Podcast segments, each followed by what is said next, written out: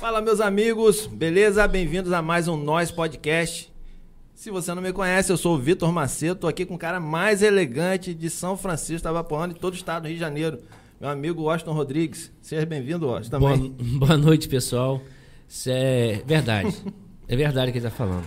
Mas não sei até quando, né? É, hoje, realmente, Macedo, para mim também, para quem não me conhece, né? eu sou o Washington Rodrigues e estamos aí muito felizes pelo nosso convidado e principalmente com camisa 10 e o Faixa está com a gente. Tá com a gente aí, ó. Fala aí, Alan Coutinho. Felizinho ele. É, ele tá soltinho. Fala, turma. Boa noite. Tô na área hoje. E o Osh tá soltinho hoje, né? Tá? Mostra aí, Washington, sapato aí de couro de jacaré. Para aí, daqui a pouco. Apresenta o convidado, por favor. Pessoal, é, queremos aqui agradecer a presença de João Felipe. Seja muito bem-vindo aqui, João Felipe. Ele que é secretário de secretário municipal de economia da cidade de Maceió e é presidente do Conselho Municipal de Desenvolvimento Econômico. Não é pouca coisa não, Não, hein, não, rapaz, isso aí Lá de é... Maceió, seja bem-vindo. Fica à vontade aí para falar suas considerações fina- finais, não, iniciais no nosso programa aí. Fica à vontade. Obrigado, Macedo. Obrigado, Washington, é, pelo convite. O Alan, camisa O Alan, 10 e faixa. Camisa 10, né? É um, E é um faixa. Camisa do 10 e faixa 10. Obrigado pelo convite aí. Eu acho que é uma oportunidade é, diferente de de estar me apresentando.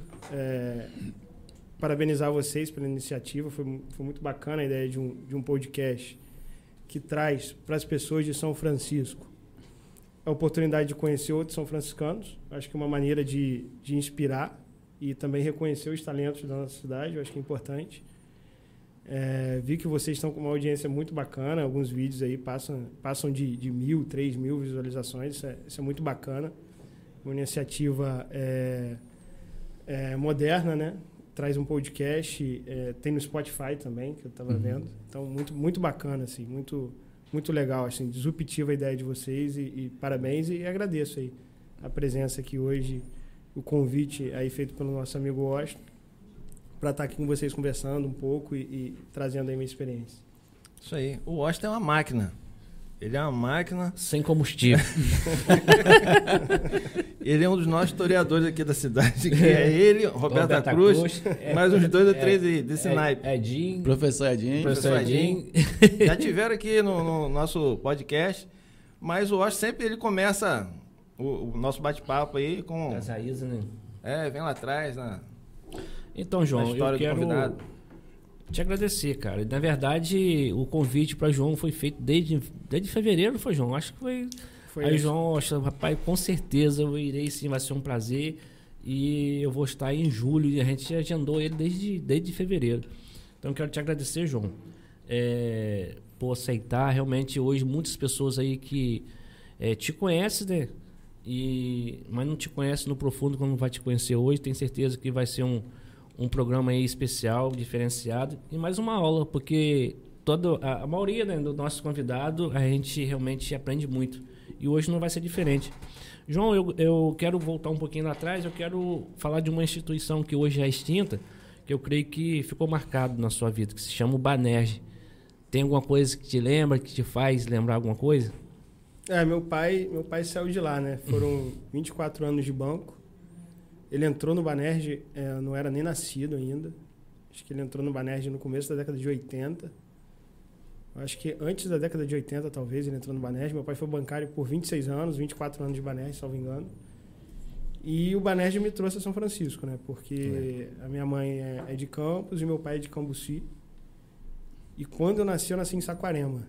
Eu nasci em Saquarema e com quatro anos, quatro para cinco anos, eu vim para São Francisco. Mas eu me considero São Franciscano porque a maior parte da minha vida foi em São Uhum. Francisco. Então eu não sei se você me soltar em Saquarema, por exemplo, para andar a pé ou andar de carro, não sei andar em Saquarema. Mas eu conheço São Francisco, eu conheço as pessoas daqui, aqui eu cresci, aqui, aqui eu estudei, aqui eu tive as primeiras relações eh, de amizade, aqui eu, eu, eu construí, eu comecei a, a construção da minha carreira profissional eh, e, e tudo mais. Então, eh, São Francisco é minha cidade e o Banerj foi o que, que me trouxe aqui, né, de fato. Então, eh, meu pai queria, salvo engano, meu pai queria sair, porque o, Saquarema fica mais próximo ao Rio e ficava um pouco distante da família, tanto daqui de Campos quanto da de, de, de Cambuci. Então ele queria vir mais para o norte, noroeste fluminense. e apareceu uma vaga aqui no Bairro São Francisco. Então a gente veio para cá. E aqui ele fez muitos amigos, né? E a gente também, né? Então, minhas amizades de infância são são franciscanas, né? Meus amigos de infância são franciscanos. Que bacana. Sabia? Você lembra da Banesma? Lembro, quando eu entrei na É? polícia era Banesma ainda, depois passou a ser Itaú, Isso aí. mas eh, privatizou, né, o Banesma, Privatizou. o Itaú comprou, alguma coisa assim, Uhum. e hoje é Itaú. Mas o Banesma, para quem não sabe, é o banco, banco do Estado do Rio de Janeiro. Exato. Isso aí. Lá no início lá da, da década de... Lá em, eu acho que no comecinho de 2000, 2002, foi quando privatizou. Exato, Aí exato. já deixou de existir. É, foi, foi exatamente naquela época de. é, na época que o país passava por uma reestruturação fiscal, né? Então veio a LRF em 2000 e aí os bancos estaduais foram privatizados com uma, acho que foi uma concessão para o governo federal assumir a dívida dos estados na época. Uhum. Então eles tinham que sanear suas contas e, e os estados eles usavam seus bancos para se financiar. Então eles eram donos dos bancos, eles tomavam dinheiro emprestado dos próprios bancos que eram donos. Então era uma bagunça na, fiscal que os estados faziam. O estado do Rio não era diferente. Então o estado, o Banerj ele financiava a dívida do estado e, e culminou em crises e mais crises. E eu acho que a saída mais sensata naquele momento realmente foi privatizar o banco, apesar do meu pai ser ser na época concursado, e isso afetou diretamente a carreira dele, mas é, de fato ali é, era, era necessário a privatização. Uhum. Que bacana. E aí, camisa 10? Cara, esse- eu, eu, eu já conhecia de vista de algum lugar, eu lembro da fisionomia dele de algum lugar. Mas eu tive a curiosidade de, de conhecer mais de perto e hoje eu vou ter essa, essa oportunidade. Quando o Marcelo Garcia esteve aqui, o Marcelo falou muito de você, cara. Falou muito bem, por sinal, né? O que, que te levou para ser estar hoje né, à frente de um papel de destaque em um, em um lugar tão longe daqui do município de São Francisco? Então, cara, é difícil falar exatamente o que me levou até lá, entendeu? Porque eu acho que assim, a vida se vai construindo, criando relações. Eu acho que tem nosso esforço, mas é, muito disso tem, tem sorte. Eu, eu diria que tem sorte. Tem ajuda de outras pessoas. Eu acho que ninguém vai para lugar nenhum sozinho. Uhum. Eu não acredito nisso. Eu acho que é assim que eu toco até os meus projetos, eu toco em parceria com pessoas. Eu acho que o engajamento é o que, é o que traz sucesso para qualquer projeto de médio e longo prazo, qualquer grande projeto. Mas eu acho que ao longo do caminho conhecer pessoas, inclusive pessoas como Marcelo Garcia, porque eu conheci o Marcelo meio que por um acaso, acho que em 2010, 11, alguns, alguns eu e alguns amigos, o, o, o Cristiano, que está no Canadá, eu acho que está assistindo a gente, inclusive, Hum. é, Cristiano Araújo, irmão do Gustavo, que esteve aqui, Uhum. Uhum. Cristiano, o Eglon, que é outro amigo, e mais, um, mais alguns outros amigos, a gente decidiu, ah, vamos formar algum, algum movimento de juventude e tudo mais. Por onde a gente vai e tal, a gente decidiu que a gente ia para a juventude de algum partido e a gente foi para queria a PSDB juventude do. PSDB na época. Uhum. E o Marcelo tinha uma influência, ainda tem uma influência muito Uhum. grande no PSDB estadual. E aí a gente se aproximou do Marcelo. Por esse motivo, eu não conhecia o Marcelo. é, ninguém conhecia o Marcelo, só de vista. E a gente se inspirava no Marcelo. O Marcelo é- é- ainda é um jovem da política. Eu acho que é um cara que eu, que eu não me canso de me impressionar com ele. Eu acho que é um cara que tem muito a dar para a política são franciscana. Ainda, ainda tenho um sonho de ver ele prefeito. Acho que tem uma, uma, uma leva de jovens aí entrando para a política, a Uhum. exemplo do Júnior Florencio, do, do Rodolfo Elias, que eu acho que tem muito a dar para a política são franciscana. é, e eu acho que o Marcelo é um deles, apesar de que quando a gente olha- para o Marcelo, o Marcelo tem mais tempo de, de carreira, a gente não olha mais ele como um jovem na política. Mas o Marcelo é um jovem na política ainda assim, eu acredito, até porque seus ideais são jovens. E aí eu acho que essa construção, a gente, a gente ali eu conheci o Marcelo, mas dali depois eu acabei me afastando desse movimento político porque eu entrei no serviço público com, através de concurso público. Então eu fui ser um técnico da área pública em 2012. Então eu decidi eh, me afastar um pouco desse processo político, até porque ali a gente, ninguém tinha a ideia de candidatura. Uhum. Então a gente queria um movimento jovem para levar as ideias, eh, poder contribuir com o debate. E a gente entendeu que ele, aquele era o canal, através do PSDB. A gente até. Eu, eu fui a Brasília eh, pelo PSDB uma vez, eu fui a, a São Paulo em congresso do PSDB junto com o Marcelo à época. E a gente apoiou a candidatura de Marcelo a, a uma a candidatura a vereador dele em 2012, salvo engano, acho que foi Sim. 2012. Onde ele saiu eh, vencedor, foi- ele se elegeu vereador naquele ano. e todo mundo ajudou muito ele e, e foi uma ajuda muito muito espontânea de todo mundo, porque a gente, por exemplo, a gente fazia reunião, a gente não pedia nem para ele organizar nada, a gente organizava a reunião. A gente, eu me lembro que a gente organizava até, ajudava ele a organizar a rede social dele à época. E ninguém nunca pediu nada a ele, e ele sabia que ninguém estava se aproximando para pedir nada. Ninguém nunca pediu um emprego nada disso, porque acho que todo mundo já tinha seus trabalhos, acho que era uma ideia mais mesmo para para revigorar a política são franciscana. Então, a gente se aproximou disso, por, por isso, por, por, conta dele. E aí depois eu entro no concurso 2012 e eu acabo me afastando um pouco desse processo político, porque eu trabalhava em controle interno. Então, controle interno eu acho que você tem que ser muito técnico e você tem que se afastar das posições políticas. Uhum. Então, você às vezes está no julgamento de alguma conta, está em alguma auditoria. Como é que você audita alguma coisa estando muito próximo da política? Não que a política seja um processo ruim, eu acho que a política é um, é um, é um bom processo, é um processo uhum. necessário. Por vezes a gente fala muito mal da política. Acho que a gente tem que falar mal dos políticos, de alguns políticos, talvez diversos políticos, mas eu acho que o processo político é importante para o país. A gente precisa parar de atacar o processo político. Uhum. E aí eu me afastei um pouco da política ali, é, desse movimento político, né? Não foi da política, porque eu não era um político. E aí a gente, eu fiquei aí 2012 a 2014 no controle interno da Prefeitura de Campos, foi onde eu entrei. Já em 2013 eu era supervisor de controle interno, 2014 eu, eu tinha um cargo de subsecretário, que era auditor-chefe da administração indireta. Em 2016, é, 2014 a 2016. Então atuei no controle interno. Em 2016 eu me tornei auditor geral, que era um cargo similar de controle interno também, mas um cargo, um setor maior. Era, era, era o maior setor da, da controladoria de campos. Ainda é, eu acho. Uhum. E aí em 2016, 17 na verdade, né? Na verdade, na, em janeiro de 2017 fui para o cargo de auditor geral. Uhum. E em 2018 eu fui para a Secretaria de Fazenda, ser subsecretário de Fazenda na Prefeitura de Campos.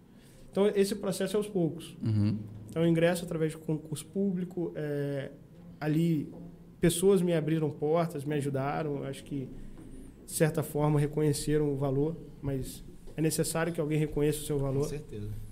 É, eu não tenho padrinho político, nunca tive padrinho político. Em Campos, eu saí de São Francisco através de um concurso público. Quando eu entrei lá, porque conhecia ninguém.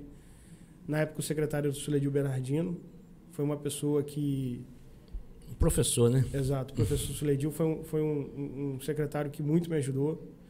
Tinha uma chefe de gabinete, a Vanesca, que muito me ajudou na época. Uhum. O auditor-geral, o Marcos Awad, que é um amigo pessoal, foi padrinho de casamento meu muito me ajudou também.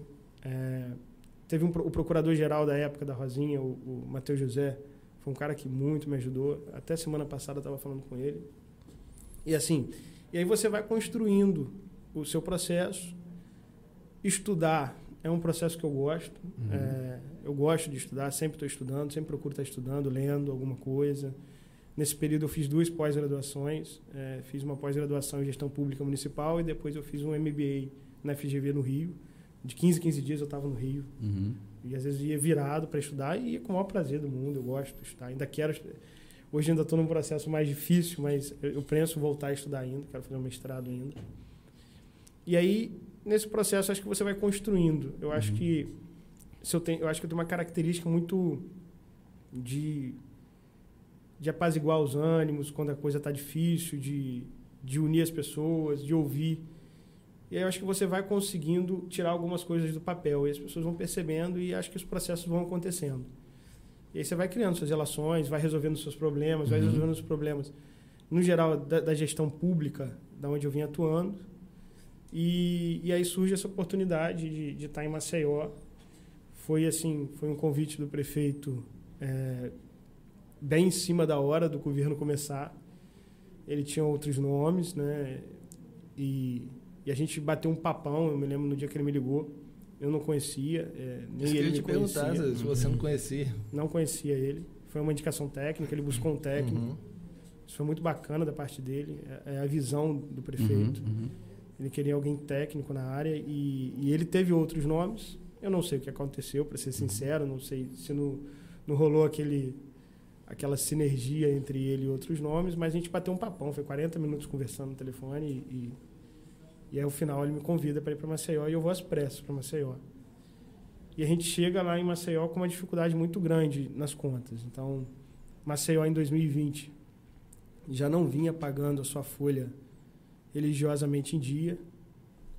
Tinha um dos menores investimentos públicos entre as capitais. É, e tinha um balcão de aposta que eu costumo falar lá de quando é que a gente atrasaria a folha. Então, o prefeito, um prefeito. Eu estava com 34, ele estava com 33 anos. Ele é um pouco mais jovem que eu. Então, um prefeito de 33 anos, com uma experiência de legislativo.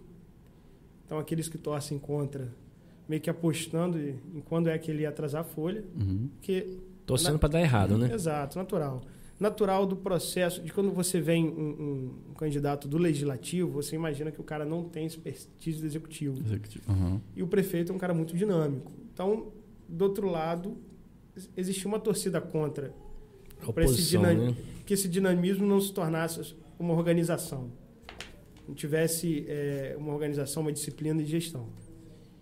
E aí a gente chega é, e realmente as contas é, estavam é, um pouquinho bagunçados, vamos dizer assim. Eu acho que não existia um bom diagnóstico das contas de Maceió. Uhum. Como, de forma geral, nas finanças públicas, a nível nacional, geralmente não existe esse diagnóstico, esse bom diagnóstico. E a gente foi e, e começou a reestruturar. A gente fez um, um, um, um, no começo da gestão, um impacto nas contas, um, choque de gestão nas contas. Fizemos um plano de ajuste fiscal lá, até severo, é, eu costumo dizer que eu não sei nem como que eu tenho amigos secretários lá, porque fui muito duro com os colegas. Arrochou fui, todo mundo. Fui, fui porque o, momento pedia. Uhum. Um momento, mas pedia um momento... Fechou a torneira mesmo. É, um momento suplicava para a gente fechar as contas. Assim, a gente tem noção, a gente tinha ali, é, nas minhas contas, é, para as contas do Tesouro, aqueles recursos próprios, aqueles geralmente que, desvinculados de obrigações, eu tinha um cálculo de que eu tinha uma média de 115 milhões, eu comparei com 2020, para um gasto de 140 milhões. Então eu tinha um rombo todo mês de 25 milhões. Eu tinha um rombo até o final do mandato, no final do ano de 300 milhões. Conta não fecha. Para conta não, para conta fechar exatamente. a conta não fechava de qualquer maneira. Então, em janeiro de 2021 a gente não sabia qual, qual, quais eram os, os, os, rumos da pandemia. Uhum. A gente não saberia é, diante da economia como que a economia ia ficar, se ela ia se manter fechada ou não. Só que as coisas começam a melhorar, se a gente ia ter vacina ou não. E as coisas começam a melhorar. A gente fez um trabalho muito, muito bom, acho que dentro da estrutura da Secretaria de Economia. Lá são 350 servidores de economia, são é, piso mais três andares de secretaria. E a gente começou a interligar a secretaria. Foi um trabalho, é um trabalho que a gente faz semanalmente, de unir os secretários adjuntos. Porque lá, além do secretário, tem quatro é, secretários adjuntos, são quatro partes na secretaria, uma secretaria gigante. Uhum. É uma secretaria que cuida da parte tributária, de arrecadação, cuida da parte financeira, cuida do desenvolvimento econômico e ainda cuida do orçamento público de Maceió, de toda Maceió. Então, a gente uniu esses, esses secretários adjuntos, fizemos um trabalho muito bom junto aos fiscais do município também. A arrecadação própria estourou, a gente conseguiu uma arrecadação em relação a 2020 100 milhões a mais na época. A arrecadação de transferência também. E aí foi um processo no país inteiro. Você tem aí é, commodities em alta, dólar em alta e a retomada da economia. Então foi um processo de que de que foi bom para o país, para as finanças públicas do país. E o, e o próprio processo da inflação, porque ela ajuda, no primeiro momento, as finanças públicas. Porque, poxa, o Alan vai a, ao supermercado hoje e compra, e compra um preço arroz, e amanhã ele vai e compra o arroz 25 centavos mais caro, por exemplo. Uhum. Então, o processo da inflação, ele sente todo dia. O cidadão comum sente todo dia. E esse processo, quando você paga o arroz mais caro, as finanças públicas arrecadam mais. E no lado da despesa, as, as finanças públicas também sentem esse processo. Só que é um processo mais lento. Por quê? Porque eu tenho prazo para reajustar meus contratos. Diferente do cidadão comum, uhum. eu reajusto meus contratos com prazo, eu tenho período, eu tenho regras é, estabelecidos para reajuste desses contratos. Então a despesa vem, o crescimento da despesa vem mais devagar, ela vem, ela vai chegar. Uma hora, ela, é, é, uma hora essa conta chega e a gente já começou a sentir isso muito forte esse ano. Eu falava isso desde o ano passado. Então a gente teve esse espaço e a gente conseguiu reestruturar as finanças de Maceió. Hoje, Maceió, em 2019, Maceió era a última, última cidade entre as capitais de investimento público. 2020 era o antepenúltimo. em 2021 já pulou para a décima segunda. Já, já estamos na parte do meio, da, do meio para cima da tabela. Uhum. Entre as 26 capitais, somos a décima segunda. Maceió tinha a Capag, que é um rating do Tesouro Nacional, que é um medidor para a União ser garantidoras em operações de crédito, empréstimos por parte dos municípios e estados. Maceió tinha Capag C e é de A a C. Uhum. Passamos para B e já somos A hoje. Então, um processo Legal. que é, é, são 11 capitais que tem A e Maceió tem A. E Maceió nunca teve que pagar. Então, a gente passa para o maior investimento público no ano passado, 179 milhões investidos, que botou a gente em 12 em relação à receita corrente líquida e é o maior investimento público da história de Maceió em um, em, em um só ano, e feito no primeiro ano de gestão. Então, esse ano a meta é maior do que os 178, 179 milhões, é manter essa capacidade, é continuar em cima. E esse processo a gente faz junto com, com todo mundo. É um processo que tem a, a diretriz maior do prefeito, sem ele nada disso aconteceria, uhum. é inevitável. É, se, um, se um prefeito decide gastar mal, é, entende que finanças públicas ah, é besteira, porque eu já vi isso aos montes, de não dar essa importância para uma finança bem organizada, de achar que é só o processo político, simplesmente sem uma organização antes. E vale a pena essa organização. Ela cobra um custo político, às vezes, cobra, mas eu acho que ela dá resultado quando é bem feita. Acho que um dos, dos maiores acertos, então, do prefeito foi buscar uma pessoa que é Técnica. é capacitado né, tecnicamente uhum. para cuidar de uma área tão importante. E independente das portas que se abriram, que você citou aqui durante sua fala, né, tenho certeza que foi muito pela sua capacidade você estar onde está hoje. Né? Eu até pedi desculpa, eu acho que ele gosta de seguir uma ordem cronológica e eu já entrei atropelando não, logo. Não, não tem protocolo ele, não, ele, que tem, ele que... que tem conduzido muito bem com o Macedo aí, que... hoje eu já cheguei atropelando, né? Mas, Mas camisa 10, eu, eu passei, toquei a bola pra você, mas é isso. Mas pode seguir a ordem não, cronológica não, aí. Não tem não, é. fica à vontade. Sinto-se em casa. É, tô em casa, tô em casa. Mas é muito pertinente o, o, o Alan e também o João, que na política a gente entende muito pouquinho 0,00 em comparação com que você entende. Mas, João, é muito pertinente, o Alan e também o Macedo, é questão do prefeito, o JHC, que eu creio que deve estar nos assistindo. É, um abraço, o, o prefeito. É, é, quero realmente te parabenizar. Eu tenho te seguido já há um bom tempo e vejo que você, o senhor, né? Os... é um jovem. É, é um jovem de visão. É, fez algo diferente na sua gestão, como trazendo pessoas técnicas, como o uhum. João. É, e estou feliz ao extremo, porque é o nosso conterrâneo, e mostrando né, que é capaz, mostrando que é, é, é assim que faz a política. Não é isso, uhum. o, o, o, Alan? E é bacana, porque se todos os outros prefeitos, né, todas as outras cidades enxergassem dessa forma, para a conta bater bonitinho, o funcionário receber em dia, não ficar com débito, o fornecedor receber em dia, vai fornecer, mas vai receber. Isso é bacana demais, cara. Eu estou muito feliz que eu tenho acompanhado, cara. Tenho acompanhado lá é, o seu trabalho de perto e a gestão do prefeito. Não é isso, Marcelo? É, e uma coisa que a gente repara no, ultimamente, eu tenho visto isso também com o presidente Bolsonaro, é, com relação a não fazer política com secretaria, nem com ministério, porque dá a impressão que o cara começar, pô, fui eleito prefeito, agora eu vou ver aqui os que me apoiaram aqui para dar uma recompensa. Pô, chamou o cara, não tem nada a ver, nem conhecia você, né? Pincelou é, um lá talento. no estado do Rio de Janeiro, aqui do, de São Francisco da Bapuana, porque questão, o critério dele foi técnico. Pô, isso aí é, é. é bom demais, porque o, o, político, muitas vezes, ele quer, para se manter no poder, ele faz política até com a secretaria, com o ministério. Sim.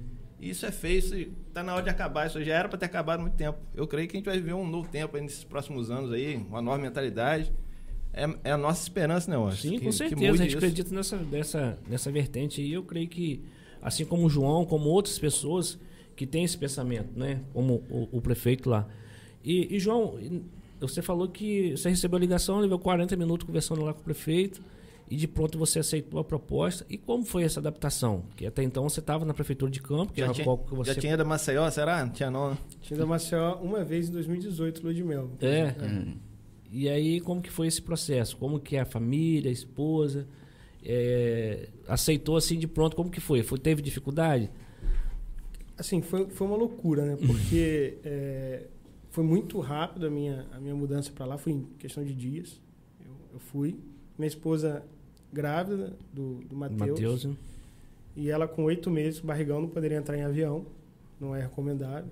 Na verdade, eu acho que nem pode. Uhum. Nem- Não é só recomendável, não. Não pode. Depois de sete meses, é, gestante não pode entrar em avião. E aí ela com oito meses, ela não iria comigo, até porque eu, saberia, eu sabia que eu ia passar por um processo muito de 10, 12, 15 horas de trabalho por dia. E aí eu fui sozinho e, e ela só foi para lá em junho. Depois que o Matheus já estava... Matheus nasceu em fevereiro. E aí, nesse processo, eu vinha de 15 em 15 e, e era loucura. Às vezes eu vinha numa quinta, noite, de madrugada, sexta. E a gente sabe que... é, eu falo que chegar ao Rio é metade da viagem. Depois tem o Rio Campos, né? Uhum. que é a outra metade da viagem. Sair de Maceió é metade da viagem. Às vezes você vai, você pega o primeiro voo e aí às vezes você tem conexão, e é, é conexão em Brasília, conexão em São Paulo. Às vezes eu ficava três, quatro horas no aeroporto.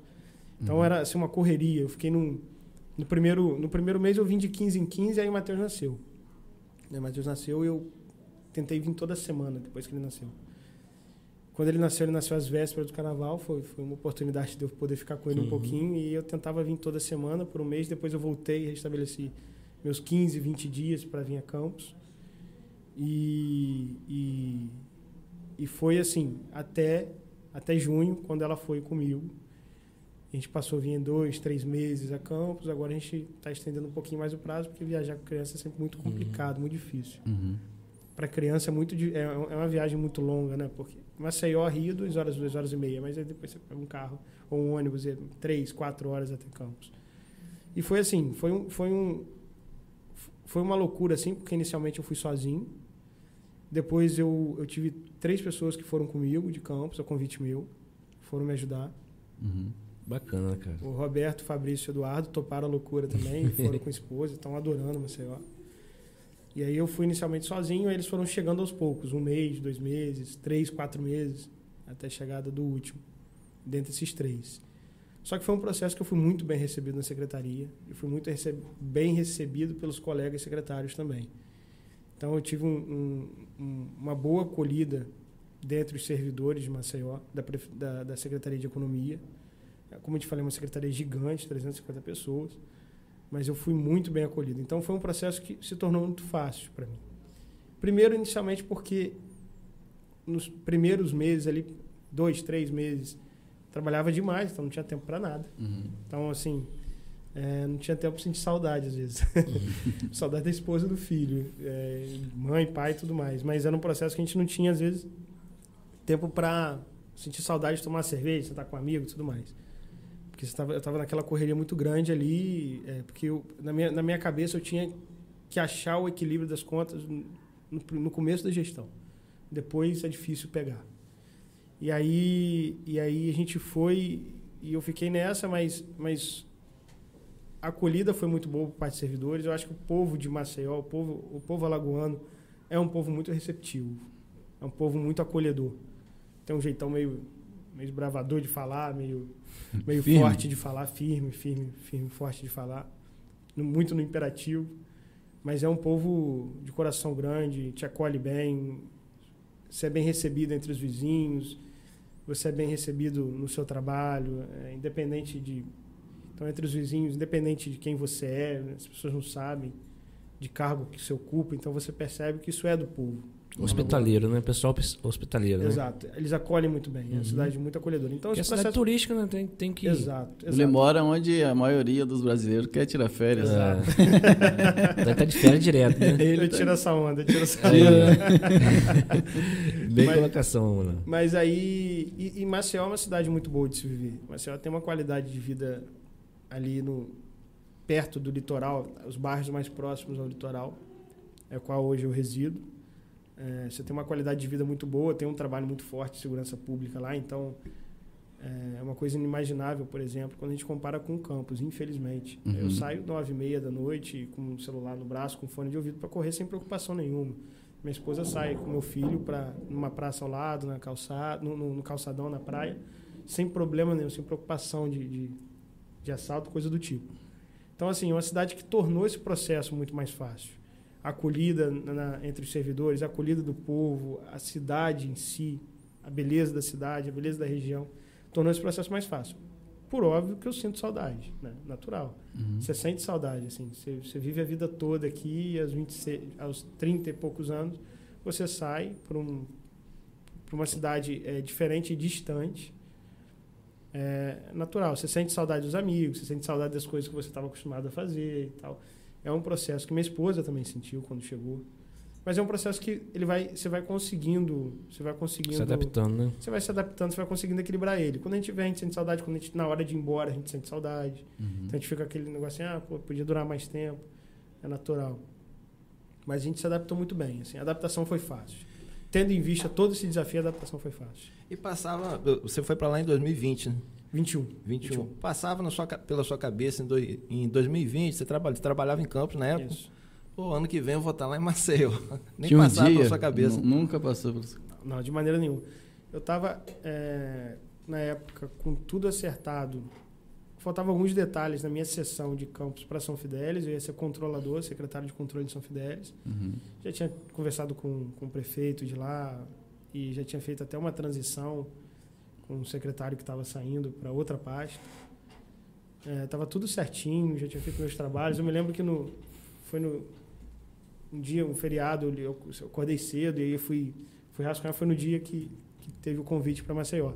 Mas na minha cabeça tudo certo, vou para São Fidélis aqui. Estava abrindo uma empresa de consultoria com um amigo para dar consultoria em finanças públicas para os municípios estava tendo isso estava isso estava no projeto Maceió não realmente nu- nunca passou na cabeça Aí você recebeu a notícia e como é que foi? Você, é, assim, poxa, vou ter que desfazer todo esse processo de transição, transição que você estava fazendo.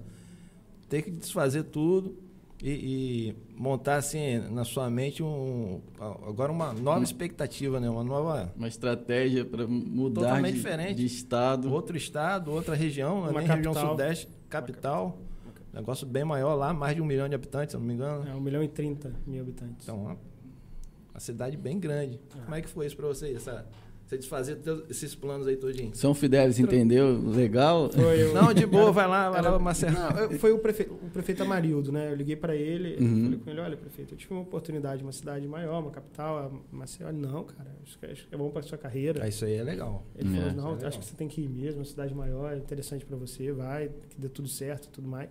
Que bom, cara. E na época, o, o- uma pessoa que ia comigo para ser meu adjunto assumiu Uhum. a secretaria. E, mas foi assim, foi uma loucura. Quando eu olho para trás, em retrospecto, é, eu penso assim, cara, foi uma loucura que eu fiz. o prefeito até um dia brincou comigo. Ele falou assim: é, é por isso que dá certo, porque o cara sai do nada, deixa esposa, filho. Uhum. E vem às pressas e, e- e sem conhecer ninguém, sem saber como que é o processo aqui, e, e se dedicou muito. Eu, me- eu tive que me dedicar muito para Uhum. fazer dar certo. Então, assim, é, ele brincou isso comigo, é por isso que dá certo. Porque o cara, ele, ele tinha, eu tinha algo a perder, né? Eu recusei um cargo lá, esse processo de mudança e tudo mais, e para não dar certo não seria legal. Uhum. Então a gente faz dar certo. Então, mas foi, foi uma loucura. Olhando em retrospecto, porque Maceió, ela tem uma coisa diferente, por exemplo, de Campos. Em, parte, na gestão pública, como é gestão pública municipal, a gente vê os mesmos problemas às vezes. Uhum. A gente percebe as mesmas coisas. Campos é uma cidade de 500 mil habitantes. Campos não é uma cidade pequena mais. Então, Campos consegue se comparar a algumas capitais em, em muita coisa. Mas Maceió tem um negócio diferente que é a política, porque Maceió é uma capital. Então, Maceió, para a gente ter noção, Maceió já teve um prefeito presidente, que é o Collor. Collor foi prefeito, governador de Alagoas e é presidente. E o estado de Alagoas, ele é o segundo menor estado da federação, mas a política lá é muito forte, é muito dinâmica. Então, só para a gente ter noção em aspecto nacional, a gente fala de Fernando Collor hoje, senador, é de Alagoas. Uhum. A gente fala do Renan Calheiros, é de Alagoas. A gente fala do Arthur Lira, que é presidente da Câmara, é de Alagoas. Então, esse- esses atores, eles estão sempre muito envolvidos na política de Maceió. E aí é difícil, é, é, é um processo difícil. Você lidar com a política lá é, é dinâmica, é, é, é grande. Então, eu acho que essa talvez é uma grande diferença para Campos. Uhum. No restante, a gestão pública é gestão pública, a gente percebe as mesmas questões, mas a, a política lá é um desafio. Mas eu acho que é um bom desafio, é um bom desafio. Gostemos ou não dos políticos de lá, são políticos de aspecto nacional, tem Uhum. sua relevância. Não dá Sim, para a sim. gente simplesmente não achar que esses políticos têm relevância. Uhum. E no meio o JHC, né? Porque o JHC, eh, na eleição que ele veio candidato, os Calheiros tinham um grupo, tinha um candidato, o Collor tinha outro candidato, e ele era um candidato que não era o candidato deles, e, ganha, e o Lira tinha outro candidato. O Arthur Lira tinha outro candidato. Então, todos esses três atores da política nacional tinham um candidato, e não era ele, e ele ganhou a eleição. Então, você imagina o tamanho do É. JHC nesse processo. Então, é, é também a exigência dele, né? É, não é fácil ser um secretário do JHC, é um desafio. Uhum. Que é um cara que é um cara que não para, é um cara que te liga É um, sábado. é um onze- jovem com potencial a chegar exato. à, presidência do Muito, Brasil. eu acho, eu acho, acho, acho, acho mesmo. E, Mais inclusive- um nome. de- Inclusive quando a gente sai assim é, em, em viagens institucionais, Uhum. ah, já tive em Belo Horizonte, São Paulo, Brasília, Curitiba. A- Aonde a gente está, Curitiba não, perdão, em Porto Alegre, aonde a gente está, a gente fala que é de Maceió, não é, é muito comum as Já pessoas né? falarem do JHC. Você trabalha com o JHC, pô, acompanha o trabalho dele. Uhum. Pô, como é que tá lá? Eu vi que ele é um prefeito é, bem avaliado, é um prefeito hoje de 80% de avaliação positiva. Então, é, também não é fácil ser um, um secretário do JHC. É um cara que cobra muito, ele cobra muito de todos os secretários. E é um cara que não para, ele não para. Hora nenhuma, ele não tem hora para ele. Sábado, domingo, é, se ele estiver me ouvindo agora, é sábado, é domingo, é qualquer hora e, e a gente tem que estar sempre atento para dar o retorno. Então, João, mais uma vez você provou que realmente você é um camisa 10, né? Um Ele é, faixa, né? camisa 10 Pra estar faixa. com o JHC e uma pasta importante. João, algo que me chamou a atenção nesse período que você foi chamado foi no início da pandemia, né, cara? E aí? Foi É. complicado pra você, saindo de campo pra ir pra lá, né? E como que, é, é, é, como que o prefeito, né, a secretaria, principalmente a sua, é, encarou essa situação da pandemia? É, acho que a pandemia era um desafio para todos, Todos, os prefeitos do Brasil. Uhum. Do E era, e era assim, é, em 2021, em janeiro, a gente não sabia. Eram novas gestões, alguns não, alguns prefeitos eram reeleitos, mas no geral, é, você você tem aí provavelmente algo em torno de 50% de prefeitos em nova, novo mandato, e, vo- e você não sabe o que vem pela frente. A gente não sabia o que vinha pela frente. Tanto do, do ponto de vista é, de saúde pública, quanto do ponto de vista de, de economia, a gente não sabia o que, que vai, vai continuar fechado, vai ter vacina, não vai ter vacina. E esse desafio. Então, todo mundo muito no escuro. É, o governo federal vai ajudar? Não vai? O governo federal conseguiu ali em 2020 ajudar muitos municípios, mas só para a gente comparar, em, muni- em 2020 o município recebeu 232 milhões e em 2021 recebeu 10 milhões. Então, o município teria que, por conta própria, dar conta da pandemia. É óbvio que o SUS entra com, com, com as Uhum. vacinas, mas todo o custo para manutenção É. desse processo de vacinação foi municipal. E aí Maceió conseguiu, e o prefeito dinâmico e, e visionário como ele é, ele queria a vacinação mais rápida do país e Maceió foi a, a vacinação entre as capitais a capital que mais vacina, vacinava com eficiência. Então Maceió tinha maior vacina, a vacinação mais rápida do país. Então chegava vacinava, chegava vacinava. Então foi um processo muito interessante porque você tem o ponto de vista de saúde pública, o aspecto de saúde pública e uma questão social também, porque numa pandemia, se a gente analisar quem mais morre são os pobres. E você tem do outro lado um aspecto da economia que você pode voltar a pensar em reabrir sua economia ali em 2021. Então, era um desafio, a gente encarou o desafio, o prefeito encarou o desafio. E Maceió foi a, a foi referência em vacinação, era, era, era impressionante. Você chegava para vacinar, eram, eram vários pontos de vacinação e vacinação rápida. Mesmo no, no, no começo da vacinação, foi, foi um exemplo de vacinação. Aí depois veio o Corujão da Saúde, agora que, ele, Sim. que é uma política dele também. Mas é, a gente conseguiu superar esse desafio. Foi, foi é muito legal. Você está na gestão pública, tem, tem, esse, tem esse lado. Tem aqueles que estão na gestão pública, isso eu já ouvi de uma vez de um secretário, eu discordei plenamente dele.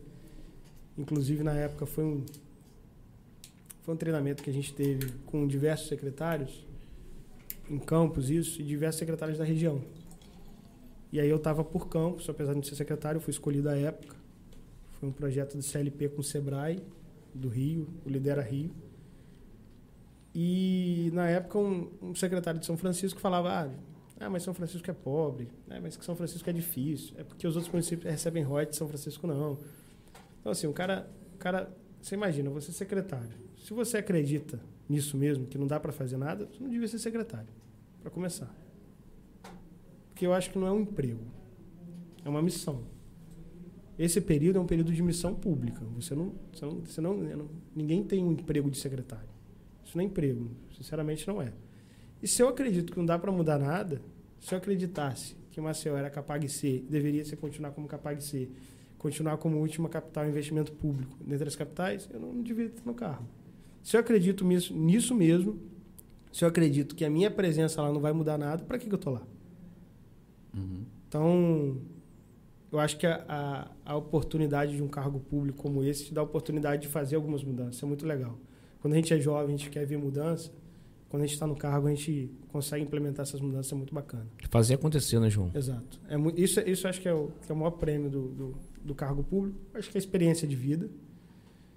É, o, o, relacionamento que você ganha, conhece pessoas, uhum. experiência e tudo mais. E acho que essa oportunidade de fazer, acho que isso é, é gratificante para quem está num cargo público e acredita que pode mudar, né? Porque às vezes o cara está no cargo público e não acredita nisso. Então tá ali por tá, tá por estar, tá por status, tá pelo salário. Bacana, cara. Ô, João, as gestões anteriores é, contribuiu muito para Maceió ser o que é, não é isso? Positivamente, porque até então Maceió é, é uma potência no, no turismo, né? É, hoje, como que é o turismo? Tipo assim, a secretaria, existe essa, esse, esse é como que eu vou falar, essa parceria com o prefeito, que até então teve um evento gigante agora que realmente marcou o Maceió e também o Brasil ficou conhecido, o, o Maceió ficou conhecido por todo o Brasil por esse evento gigante. Então, a Secretaria de Turismo lá é, tem, esse, tem esse, esse, essa porta aberta também com o prefeito, não é isso? Ficou conhecido, não, entrou em evidência. Em evidência, conhecido já é conhecido, é. Obrigado, que, Valeu, valeu. Eu acho que Maceió é, é um diamante que precisava ser lapidado. Exato, eu acho que era isso. Maceió precisava ser mais bem cuidada. Bonita Maceió é, por natureza. Uhum. Maceió estava precisando desse de uma gestão mais moderna, que chacoalhasse as coisas, que não é, não é assim, não é sempre assim, vai ser sempre assim, não, vamos mudar as coisas. Eu acho que o prefeito veio, veio para dar essa visão para Maceió. Então, tem, as, tem os grandes eventos, como foi o São João, né, uhum. com público dia de mais de 100 mil pessoas no dia do Gustavo Lima e muito bacana. E foi uma ideia de botar Maceió em evidência nacional, de fato. É, o esforço foi para isso, porque a ideia é o São João de Maceió, o São João no Nordeste é forte, Maceió não tem tradição em São João, mas era interessante que tivesse, porque em junho, julho é um período de muita chuva no litoral do Nordeste. Muita chuva. A gente fala do Nordeste, a gente não imagina, chove muito. E, e e era o período de é um período de baixa do turismo. Então a ideia, vamos botar Maceió em evidência.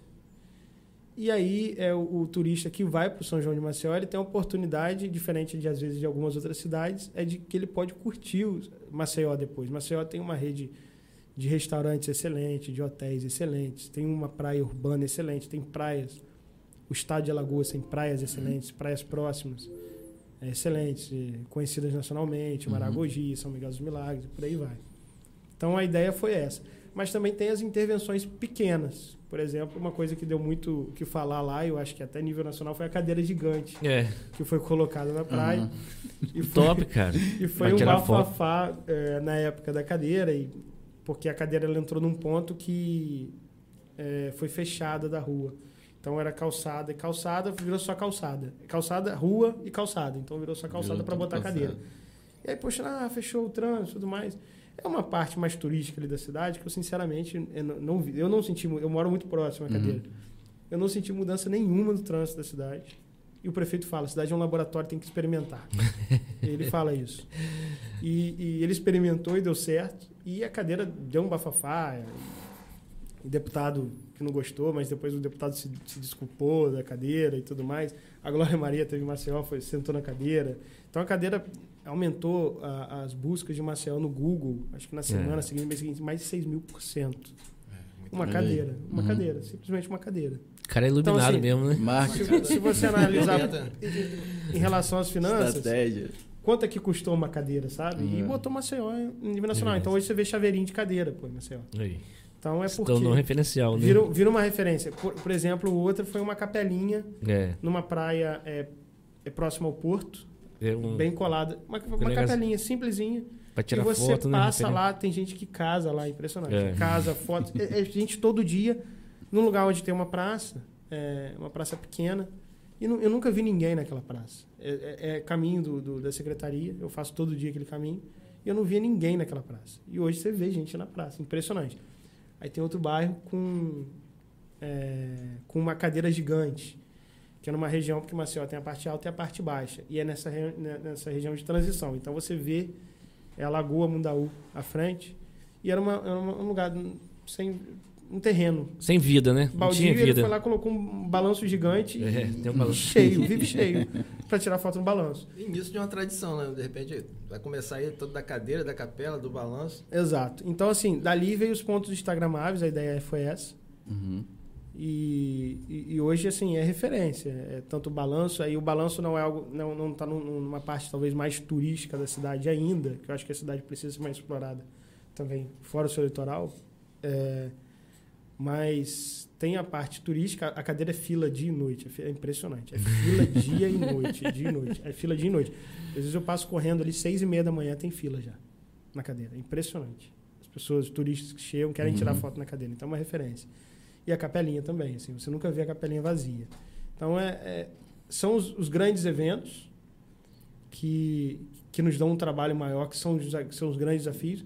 E são, às vezes, essas pequenas intervenções que aí é uma capacidade de, de, de ser criativo, de ser dinâmico, Uhum. que transforma a cidade. Então, às vezes, não, não só falta dinheiro, falta, falta um pouquinho de criatividade também do gestor público. Eu acho que, é, felizmente, não falta do nosso prefeito lá. É verdade. Top. Inovador. E você é, que falou lá atrás que vocês criaram um grupo jovem, Jovem, aqui, né, em São Francisco. Como é que você vê hoje esses jovens de São Francisco? Ainda existe? Tá um pouco. Como é que é a sua visão hoje, você de fora? Você vê potencial nos jovens de São Francisco? Ainda existe esse movimento ou, ou, ou ficou esquecido? Eu, eu acho que existe. Eu acho que. Eu costumo dizer que o povo são franciscano é um povo muito dinâmico. Assim. Quando eu estava em Campos, morando em Campos, às vezes eu ficava mês sem vir aqui, né? Uhum. Vinha para visitar meus pais e tudo mais. E aí, quando você abre, talvez, um, um jornal de maior circulação da, da região, que é, o, que é o Folha 1 agora, né? Que era o Folha da Manhã, Uhum. Eu, eu fazia comparação. Eu percebi o seguinte: as notícias eram basicamente de Campos, natural, é um jornal de Campos. Mas quando a noticiava fora Campos, mesmo São Francisco, sendo os municípios mais pobres do estado, São Francisco sempre estava lá. Você não via em mesma evidência São Fidélis, Cardoso, tudo próximo, tudo Uhum. vizinho a Campos, como você vê em São Francisco. Então, assim, o povo São Franciscano é um povo, eu acho que o povo São Franciscano é um povo muito muito dinâmico, muito criativo. Vamos lá, dar exemplo desse, desse podcast que vocês criaram. Então, assim, eu, eu, eu olho para São Francisco com muita esperança. Então, Uhum. aquele processo ali da juventude que a gente teve, foi era jovem, 20 e poucos anos, 22, 23 anos. Eu, para ser sincero, para não cometer nenhuma injustiça, eu tô, eu tô um pouco afastado, eu não vejo mais esses jovens de 22, 23 anos aqui hoje. Uhum. Mas eu acho que pode vir. Eu, eu, acho que ainda tem políticos jovens que estão se propondo à política e de forma, não de forma velada, porque acho que por algum tempo as pessoas no país, não só em São Francisco, as pessoas no país, elas tinham vergonha de dizer que iam para a política. Então você via, você percebe um movimento político, e aí quando você pergunta para a pessoa se ele vai escrever, ah, não, não, desconversa, no final ele é candidato. Eu acho que é um processo de, de vergonha da política, infelizmente Uhum. e que, não, que eu acho que não pode existir, não deve existir. O processo político é importantíssimo. Eu costumo dizer assim, O barbudinho. eu sou um técnico, sou um técnico, mas o processo político é importantíssimo.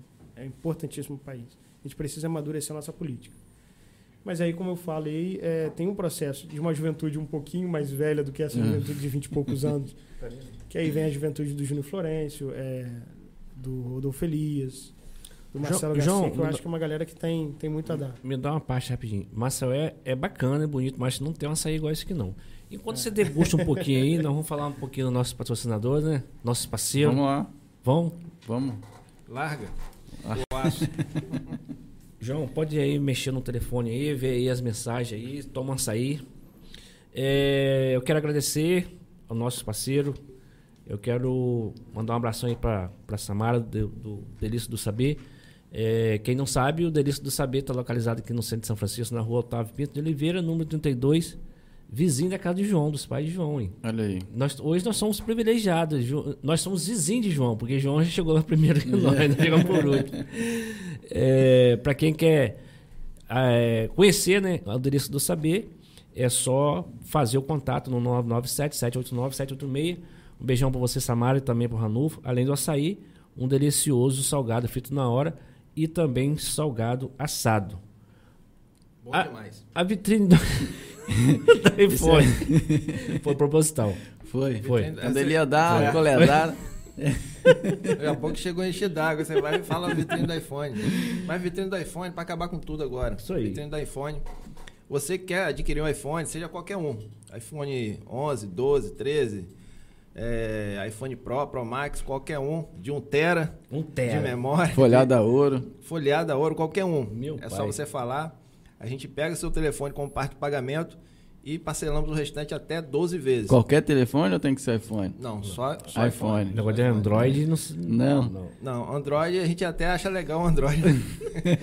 Mas, Mas não trabalha, iOS, né? é, Não. não, não trabalho Tá, com, com. Android não. Que bacana. E pra quem quiser adquirir esse- essas máquinas aí, tem que fazer como? Qual É contato? só entrar em contato 999 22 é, é o DDD 999 15 7302 999 15 7302 ou entrar no Instagram lá, é, começar a seguir é, eu ia falar nós podcast, é vitrine do iPhone. Mas o nosso podcast também. Pode Também. entrar lá e seguir. Pode entrar também. E fazer um contato por lá também, via direct. E a gente vai estar atendendo todo mundo. Que bacana. O Aras Galopante está localizado aqui no Imburi para quem quer adquirir a- a melhor raça de marcha do mundo. É só procurar o Dr. Marco lá no Aras Galopante. Para quem quer adquirir aí um semi, cobertura, potos e também cavalos adultos. É só fazer o contato no 981 750222. A Cisimed a Cisimed está localizada aqui também no centro, na rua Laios Clube número 18. É, aproveitar a oportunidade de mandar um abração aí para Tânia. Tânia, obrigado pela parceria. Em breve a gente vai estar nos reunindo aí, tem muitas coisas novas chegando e tenho certeza que vai fazer algo diferente. Um abraço para Graziele e também para Larissa. Para quem quiser adquirir qualquer profissional na área da saúde, é só fazer. É, chegar para perto, usufruir. Pra ele. É, garoto. Me, me ajuda aí. Me Bora, ajuda bora, aí. tá ótimo. É só falar no 999 997 637 ou no 2789 2175. E também, não só em São Francisco, em Travessão, Travessão de Travessão. Travessão de Barra, nos altos da drogaria do Daniel. É isso? É isso aí. Depil Femme. Vai lá, pode ir. Não. Chama. Não, eu, eu preciso, eu preciso que você. Você tem, tem falado melhor que eu. A Não, patroa falou, deixa não. o Austin falar. Ô, Você não ô, falou ô, também da parte dos exames da Cisenmed, você Não, esqueceu de falar. Isso aí, o cartão, né? O cartão. Não, tem, tem os exames também. Então fica à vontade, meu irmão. Não, é, é- mas essa, essa questão do exame eu queria que você falasse. Você vai falar ou não? Ah, do ex- Não, mas Do não foi olhar exame, não. você não foi fez. não, mas Olha aí, olha não, aí. rapaz. Não foi olhar não. Tem, mas depois você vai falar Vamos desse falar, exame aí. Tá, vamos Com lá. certeza. Beleza. Ó o Macedo aí. Quem quiser também adquirir o cartão Unindo Vidas, o cartão Unindo Vidas ele, ele te dá várias vantagens na compra de, de, de remédio, na compra de. para você fazer exames, consultas, então te dá uma dignidade na hora de ser atendido quando o problema for saúde. Então, além disso também, você quando gasta mais de 50 reais em compras em, nas seguintes farmácias que você está aqui, ó. Drogaria do Amaral, Drogaria do Paulinho, Drogaria do Daniel, em travessão de, de barra, e todas as drogarias Oliveira em Campos, toda a, a rede de drogarias Oliveira em Campos, em Campos. É, quando você compra acima de 50 reais, você passa a concorrer a prêmios mensais. Você que, que tem o cartão Unido Vidas, você é, é, pode fazer, Bota você quiser adquirir, é só fazer um contato lá no Instagram da, da ou entrar em contato lá pelo 22 998 30 74 28.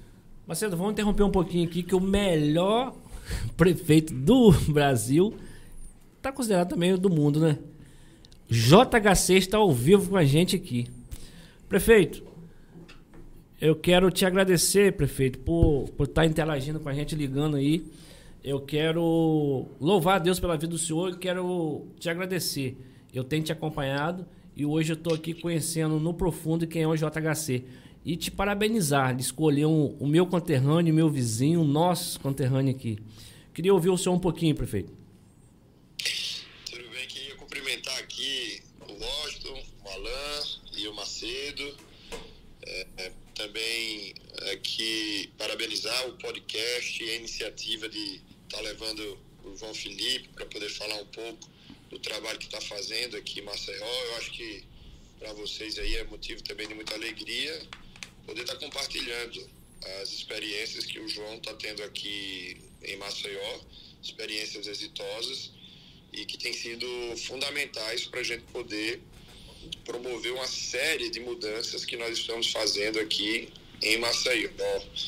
Nós pegamos uma prefeitura que a saúde financeira não era legal e o João Felipe demonstrou muita competência. Não sei, se eu elogiar demais, vão acabar levando de volta, viu, João? Então vou ter que até. Vou pedir um aumento, prefeito. Vou pedir um aumento. Tem que até moderar, né? E não leva de volta.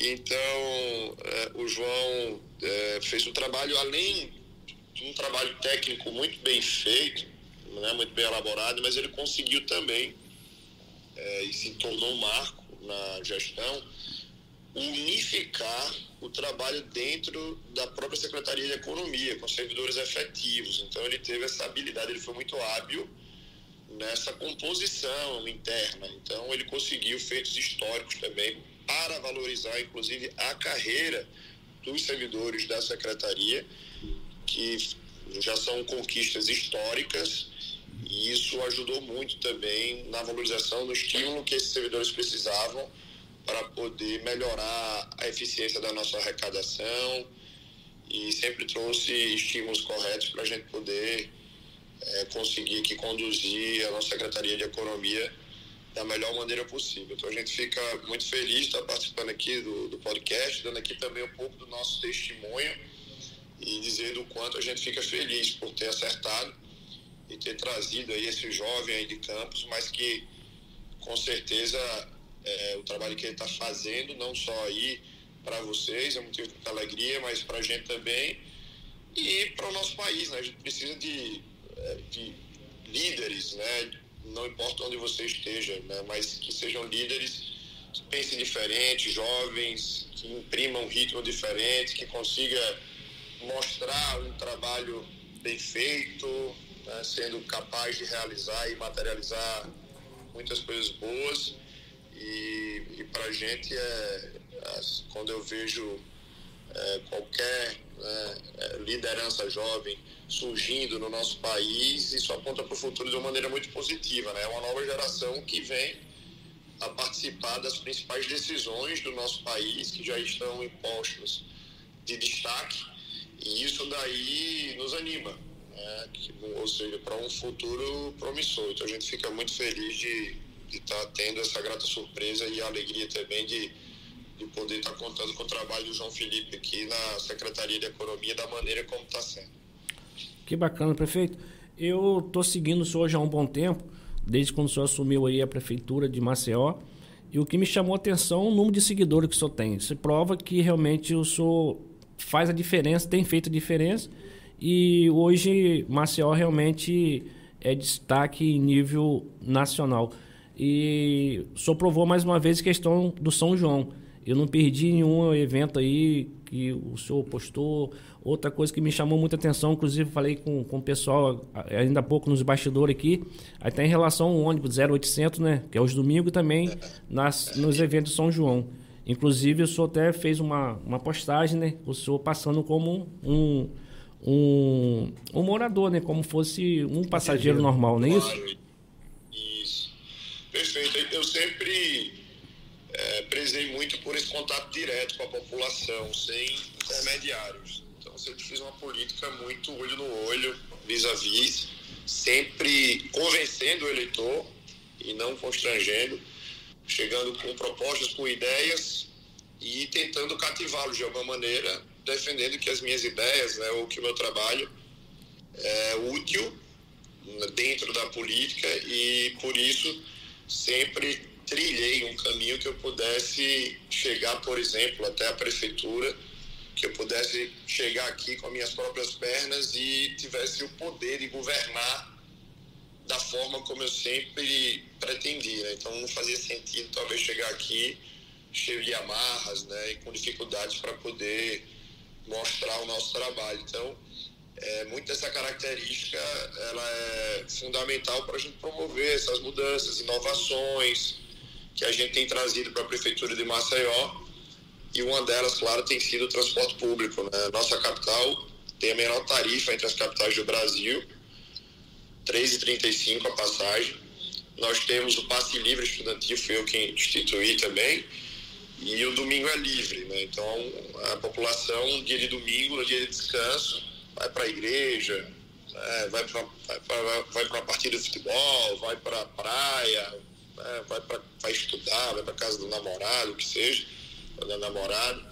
É, aos domingos é livre. Então, isso também é fruto de um trabalho é, que foi, teve a participação também direta da Secretaria de, de Economia. Então, é, as mudanças que nós estamos promovendo aqui, assim como né, aqui quem vier nos visitar vai ver um, uma, nós estamos transformando uma comunidade de 3 mil barracos né, de palafita em cima da, da Orla Lagunar, que nós estamos transformando, que é o Parque da Lagoa, uma obra muito esperada, que a gente conseguiu tirar do papel. Entregamos agora a Rota do Mar, que é uma via, quem vier visitar Maceió, tem a opção agora de descer também do aeroporto pela Rota do Mar, ali com um bairro muito populoso, que é o Benedito Bentes, até as nossas praias. Uma obra muito importante de eh, saneamento e ambiental, que é o Renasce Salgadinho, que era um córrego, na verdade o riacho, né, que era conduzido até uma praia da avenida, uma praia muito bonita, que nós estamos recuperando e, se Deus quiser, futuramente a gente vai conseguir recuperar toda essa área para Maceió.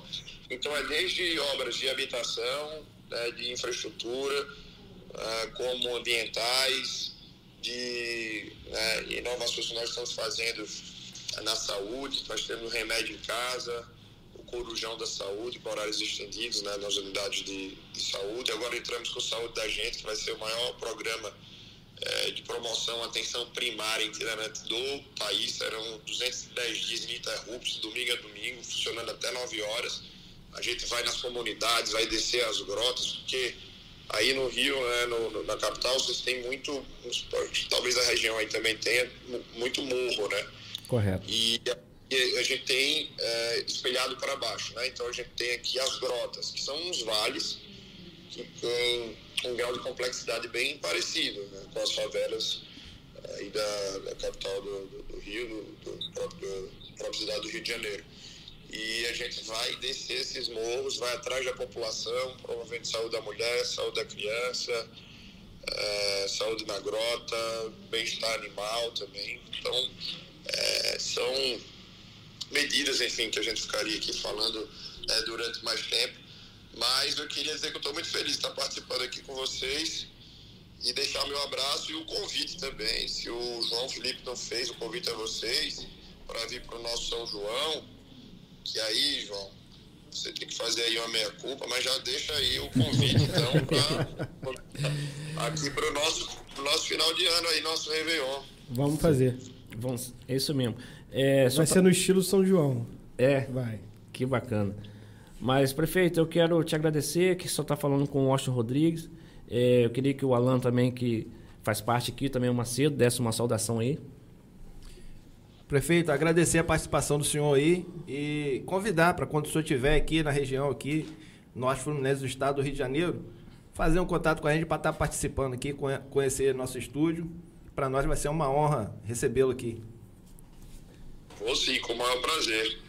É isso aí. Parabéns, prefeito JHC, pelo trabalho aí. Parabéns por pincelar um talento aqui da nossa região, para estar tá te ajudando aí, tecnicamente. É, a gente está muito feliz com a participação do senhor aqui no nosso programa. E sucesso, sucesso. A gente vai ver ainda muito falar de JHC no cenário nacional, se Deus quiser. E sucesso aí e parabéns pelo trabalho. Obrigado, eu fico muito feliz é, que Deus possa abençoar vocês aí que tragam é, sempre boas informações para poder contribuir com a comunicação como ela deve ser. Vocês, eu vi aqui né, no início da, da entrevista também, entrei, todos muito jovens, antenados, isso é fundamental.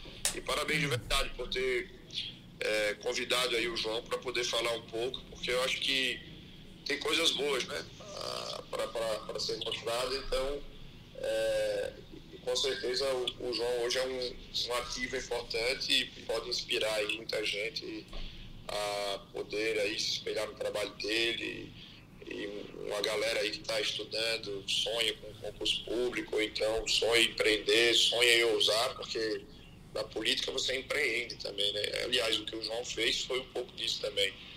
Ele saiu da sua zona de conforto, é, deu um passo né, mais adiante, jogou alto, acreditou no potencial dele, veio para uma cidade desconhecida, longe da, né, da, da, realidade dele, mas é, apostou, deu certo, está aqui, hoje tem aí o resultado já do trabalho dele aparecendo, as coisas já acontecendo. Então a gente pode empreender independente de onde a gente esteja, seja no público ou no privado, né? trazendo um podcast, mudando a vida de alguém, fazendo é, o que precisa ser feito para todo mundo dar sua parcela de contribuição para a gente ter um mundo melhor. Então, muito obrigado aí, o Washington, Alain, o Macedo, o João. Fica com Deus aí. Parabéns. Um abraço, prefeito. Obrigado. Valeu, Valeu prefeito. prefeito. Deus abençoe, querido. Um abração. Então aí, pessoal, tivemos a participação do prefeito de Maceió, JHC, aqui com a gente. Você não tá fraco não, Washington. Eu não, pô, aí, ó. Camisa 10. É, eu camisa 10, faixa, presidente do clube, ele aí, ó. É. Mas o Jota é isso aí. É, acho que vocês conseguiram sentir esse dinamismo dele, como que ele uhum. olha para as coisas. Uhum. É, e aí ele, inúmeras assim, ações da prefeitura que ele colocou aqui, é impressionante. A mudança da cidade é impressionante. Assim, Rapaz, e, e, você falou 34 Ele tem 34 anos, anos não fez Cara, 35 jovem. ainda. Muito jovem, porque Faz geralmente... 35 anos esse mês. Geralmente o pessoal, quando vai votar, é um pouco conservador, o brasileiro, eu creio que... Eu também sou um pouquinho. Fico um pouco com o pé atrás do cara tão jovem assim, será que tem tanta experiência? Olha Mas aí. ele, pelo fato de ser comunicativo também, ele, ele nos passa essa segurança e a pessoa vota mesmo, porque sente firmeza no cara, o cara é firme. E agora, depois do trabalho mostrado... É, hoje ele tem 80% de ah, aprovação. 80% de aprovação. Então, Provou que vai ser o futuro presidente. Toma posse, JKC. e o nosso amigo que vai ser o ministro. Olha aí. Acho que o mais importante é o J ser presidente. Bacana, João. É, cara, quanto que eu fico feliz, cara. Feliz de saber realmente essa sintonia, né, o Alan e o Macedo, em relação é, um secretário, prefeito. E tudo que ele falou isso foram sábias palavras. É, você jovem que está nos assistindo, você que vai assistir ainda, sair realmente da zona de conforto, né, João?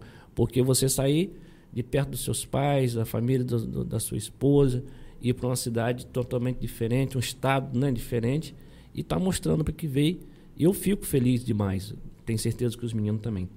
E, João, então, esse período, como você estava falando, questão da pandemia, né? Graças a Deus vocês conseguiram tirar de letra. A questão do turismo. Você viu que realmente também, nesse período de um ano e pouco, também mudou a história, como você falou aí da cadeira, da capela. Realmente deu, deu um, um, um, um boom, né? Sim, sim. A gente, a gente nota até por conta da, da taxa de ocupação dos hotéis. Dos hotéis, uhum. né? É, sempre, sempre lá em cima, sempre acima de 90%. Agora o período chuvoso ele cai um pouquinho, mas aí uhum. a gente entra com essas intervenções, como foi o São João, com a ideia de, de tornar a cidade o ano inteiro é, aberta ao turismo. Né? Então, é uma cidade de potencial incrível. O turismo é uma indústria incrível. A gente tem experiência no mundo, por exemplo, Barcelona, ele aproveitou a Olimpíada de 92 e saiu de uma cidade que não, não, não, não usava essa indústria do turismo e passou uhum. a utilizar a indústria do turismo para é, aquecer sua economia. E hoje a economia de Barcelona ela é muito, muito, muito é, baseada no turismo de Barcelona. Então, Maceió também pode. Maceió e outras cidades do país. Mas é, a gente tem um turismo ali. A, é, a gente tem uma orla. É, Maceió tem uma orla é, urbana, eu costumo dizer, porque geralmente as capitais têm orlas mais, mais difícil você ver a beleza da orla. Mas a beleza da Orla de Maceió é incrível, é, é impressionante. E, e, e, quando você entra no mar e olha para Maceió também é impressionante, porque aqueles coqueiros e tudo Uhum. mais. Então é, é, é uma cidade de. de- de- é, um, é um diamante pouco lapidado, que está sendo lapidado e está cada dia mais bonito. Que bacana. João, quando você vai olhar o telefone aí, as mensagens chegam pra você, você também vai ficar ligado aí, que falta aqui a gente falar aqui do, do restante dos patrocinadores, não é isso, mano? Do nosso parceiro. Bora. É, a Depil Femme, para quem não conhece, a Depil Femme está no centro de São Francisco. É um centro de depilação estética e esmalteria feminino. Quero mandar um abração para Michele Coutinho, também a Joyce. Inclusive, obrigado pelo recebido. A colega lá de da Ilha dos Mineiros foi contemplado, que é quem? ô? Chayane. Ah, O nome dela aqui, Chayane. Chayane. Chay, Sarlo. É a Chay Milena. Chay Milena. Chay Milene. E ela está nos acompanhando lá. Shane, obrigado, um beijo para você aí, E toda a sua família e parabéns. E em breve vai vir mais, né, Michele? Vai, vai, Vai vir. vir? Vai. Então tá beleza. é, Guimarães Agropecuária está localizada aqui também no centro de São Francisco, na chegada de São Francisco, próximo ali o Syncremoto Bom Sucesso do nosso amigo Tião. O a Agropecuária, para você que é homem do campo, que precisa aí é, na parte agrícola também, de, a parte veterinária e a novidade deles lá que, para quem quiser tem um veterinário para dar assistência na sua propriedade, para os seus animais e também na questão técnica. Você que está fazendo um plantio, seja lá qual for, o Marquinhos da Lucaê tem lá um especialista na área para te ajudar. Então, Guimarães Agropecuária, você que precisa, para você, homem do campo ou não, tem toda uma, uma vasta né, de, de, de itens para você aí. Tá bom? O Marquinhos, quero mandar um abraço para você, te agradecer pela parceria, o Rafael, também o Igor, que tá lá, o Iago, né, que faz parte, a Ilamara, todo o pessoal. E aproveitar também mandar um abraço para Grace, que é a dona do café, o Coffee Café aí. Um abração para você, Grace. Obrigado pela audiência, obrigado pela parceria. Alfa Telecomunicações. Alfa Telecomunicações, nosso parceiro que fornece a internet pra gente estar transmitindo. Mandar um abraço aí. Tamo junto, Vaguinho. É com Isso aí. você. Tem que falar mais de quem? Acabou. Tem que falar, pedir pessoal Em dar um like aí, né? É. Se inscrever no nosso canal. Fica à deixar vontade. um comentário. Então você que ainda não deixou o like nesse vídeo, já deixa o like, já se inscreva no canal para não perder os próximos episódios. Você de Maceió que está acompanhando a gente, deixa o like, se inscreva também, vai ajudar muito o nosso canal. E a gente acompanha vocês daqui, né? Isso aí. A gente fica de olho aqui em Maceió, a gente... Ah, convite do prefeito, será que vai lá. dar pra gente ir lá no Vamos lá. Réveillon? Vão. Ou tá puxado? Quem estamos zero, a, a passagem 0800, né? É bem-vindo, né? Aqui cantando. Nem Não perde a oportunidade, ele, né? Mais um abraço pessoal de Maceió que tá acompanhando a gente. Abraço a todo mundo. Já deixa o like aí no, no vídeo e se inscreva no canal. É isso aí. Alan, fala um pouquinho dos nossos comentários aí, muito comentário. Que nadar até a margem, pois ele não soube fa- fazer o retorno do barco pra pegar o. Conta essa história aí pra gente, cara. Que isso?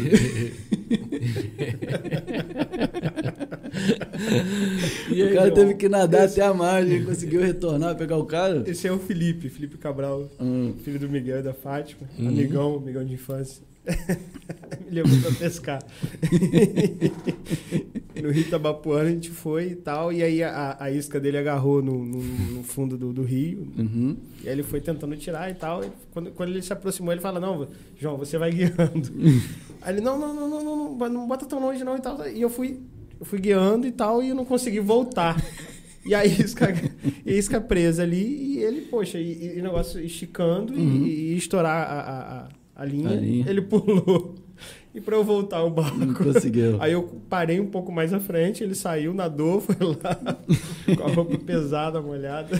Aí, tia, Ele nunca me perdoou por isso. abandonou o amigo. Aí aqui, lembrou que jogou na pedra. né? Guardou no coração. Guarda-. Sempre que ele pode, ele me lembra disso. É, jogou na pedra aqui. Obrigado aí por, por, por estar nos acompanhando. Felipe. Felipe. Felipe, um abraço, Felipe. O Wilson Gonçalves está aqui também dando boa noite. Daniel Leite está dando boa noite. Davi, Davi Junqueira. O Daniel Leite ainda completa aqui, ó. Um grande profissional e gestor público, João Felipe. E ao lado do prefeito JHC está fazendo muito por Maceió. É. O Wilson Gonçalves, João Felipe, tive o grande prazer de trabalhar com ele. Grande abraço, João. Wilson, Magrão, gente finíssima. O Davi Junqueira completa aqui. João Felipe, parabéns pelo trabalho à frente da Secretaria de Economia de Maceió. JHC está de parabéns pela equipe que tem. Obrigado, Davi. A Edilene está com a gente, dando boa noite. A Gioconda, a, a patroa, né? É, é a dona da lancha. É isso aí, manda É. boa noite pra ela. senão Boa vai- noite, querido. Um beijo pra você. Obrigado pela audiência aí. Tá dormindo lá de fora. a Mirna Bosta aqui, parabéns a esse menino tão competente. O Arthur Agrise. Parabéns, João, pela sua competência e sucesso nesse desafio. O Arthur é filho do Silvério. Silvério, com Isso. a Janete. Isso, ele mesmo. É, Janete, um abraço pra Janete que vai acompanhando. Gente Rio, fina né? demais, é, irmão. Ah, quando eu trabalhei com a Janete, o Arthur era pequenininho, cara. Pequenininho. Olha aí. É, Tô ficando velho. É, Clarissa Cabral, João, um orgulho pra nossa cidade. Parabéns, meu amigo. Clarissa Obrigado, Cabral. Clarissa. Tempo que eu não vejo. O Jefinho aí, o Jefinho, nosso. O homem da pastilha? Da pastilha, é. Pastilha, cara. Tá acompanhando a gente aí. Obrigado, Jefinho, pela participação. Valeu, meu camarada. Boa noite, meus amigos. Quanta alegria em ver esse jovem homem voando. Você merece, João. O Matheus Mata também tá aí dando boa noite. O Hilário Barreto. Boa noite, irmãos. Parabéns, João, pela sua trajetória de sucesso. Desde que você iniciou no mercado de trabalho, no balcão, eu já sabia que nossa cidade seria pequena para você. Que A gente isso. te dá os É, parabéns aí. Hilário da pizzaria. É? na área do higiene, né? E a higiene mental. Olha aí. Diferente. cara. Já, já, Claro, verdade. já tinha a visão que o município era pequeno, pro Pequeno. talento dele. Que Eu, isso, eu, ia, eu ia tocar nesse assunto agora, cara. Hum. Eu vou falar. Vai. João, o, o JHC não tá vendo, não. Não tá assistindo, não. Assim como você teve a proposta do JHC na época de campo, se você receber uma proposta que seja de São Francisco ou de outra cidade, e aí? Olha, hoje eu costumo brincar que o passe é do JHC. O passe é dele, né? É dele. Então a gente, sim, a gente está num processo. Jogador caro, rapaz. Mas eu acho que, eu acho que é, exige uma continuidade. Então, Uhum. enquanto ele necessitar da minha presença ali e ele quiser minha presença no governo dele, eu vou estar ali com ele. Então, Uhum. é, eu acho que lealdade é, é- é importante nesse, nesse- no meio, nesse meio que a gente vive, no meio em geral que a gente vive. Uhum. A lealdade, mais do que isso, um pouquinho mais além é a gratidão, sabe? Porque é, já, eu, assim, já tive outros convites depois de estar em Maceió, já tive alguma, algumas. se não foi Proposta, um né? convite, uma proposta expressa, mas Aham. assim, uma, uma paquerada e tal, mas eu Uhum. nu- nunca, nunca pensei em deixar Maceió, é, pelo menos no, no curto, médio prazo, não. Não penso em deixar Maceió hoje. É, porque é um processo que necessita de continuidade. Então tem um ano e meio que a gente está fazendo esse trabalho lá. Então acho que a gente precisa amadurecer mais esse trabalho. E, e a gente é grato, eu sou grato pela oportunidade que eu tive numa capital. Então é diferente. É, numa capital e com um prefeito tão dinâmico. Uhum. Não é simplesmente numa capital, é numa capital com um prefeito tão dinâmico, um cara que pensa gestão pública de uma forma diferente. É, como, se- como ele falou, colocou aqui, ele falou empreender na administração pública. É, é raro você ver um, É, um prefeito, prefeito falar falar isso, isso, é. empreender na nunca ouvi, administração pública. Uhum. Primeira vez. E ele é um cara muito antenado, ele é um cara muito. E é muito bom estar com ele. Te tira da zona do conforto o tempo todo. Então, é um cara que fez mestrado fora do país, pra gente ter noção. Fez parte do mestrado dele fora do país. É um cara que está sempre antenado. Então, na oportunidade dele de viajar, ele está vendo o que está acontecendo em outras cidades, aqui no, no país ou fora do país. Então, ele é um cara que aproveitou as oportunidades de vida dele. Então, ele pode- poderia estar no conforto dele, Uhum. mas não, foi fazer. é, ele é formado em, direito, foi fazer seu mestrado, foi estudar fora do país, foi, foi viver outra cultura, foi então foi, foi ver o que, que acontece em outras cidades. E assim ele é o tempo todo. Então ele ele está antenado em outros prefeitos, em outras gestões, em outras cidades. É muito bom estar com ele. Então hoje eu não penso em, em sair de Maceió. Eu estou no projeto é, do JHC e eu acho que eu não teria motivo para sair de lá hoje. Então, eu espero ainda estar alguns anos com ele. Assim, Bacana. espero, eu espero estar vários anos com ele. Assim, espero espero vê-lo crescer e estar junto com ele, ajudando. Independente do carro que a gente vai estar Uhum. ou não, é, de estar contribuindo, acho que é o mais importante. Ele, ele aparenta ser uma pessoa bem simples, como você falou, andou, andou de ônibus, Uhum. poderia estar descansando agora e, e- e deu essa moral pra gente É. aqui, falou com a gente. Verdade. Então realmente tá do lado de pessoas assim, é, é muito bacana mesmo. É, é, ele é simples, ele é muito acessível. Uhum. Então, é muito legal você ver o, o seu prefeito, o prefeito com o qual você trabalha, Uhum. depois de um ano e meio de gestão, porque o processo, da, o processo político no país hoje, é, infelizmente, às vezes ele, ele, ele também ele desgasta muito. E se você a gente se a gente notar, os últimos presidentes do país não passaram por cargos executivos. E são esses os mais preparados. Quem passou por, pela, pela experiência de ser prefeito, quem passou pela experiência de ser governador, geralmente está mais apto a ser presidente. E por que, que os últimos presidentes do país não passaram por isso? Porque esse é um processo que desgasta muito. Então a gente vê vários políticos que um ano e meio de gestão depois, um ano, não podem sair à rua. Uhum. E é muito legal você saber que você faz parte de uma gestão que seu prefeito sai à rua e é abraçado. E é uma loucura quando ele vai nos bairros, as crianças, então. Ele é um fenômeno entre- as crianças de Maceió. Entre um fenômeno não só em Maceió, no estado ele é um fenômeno.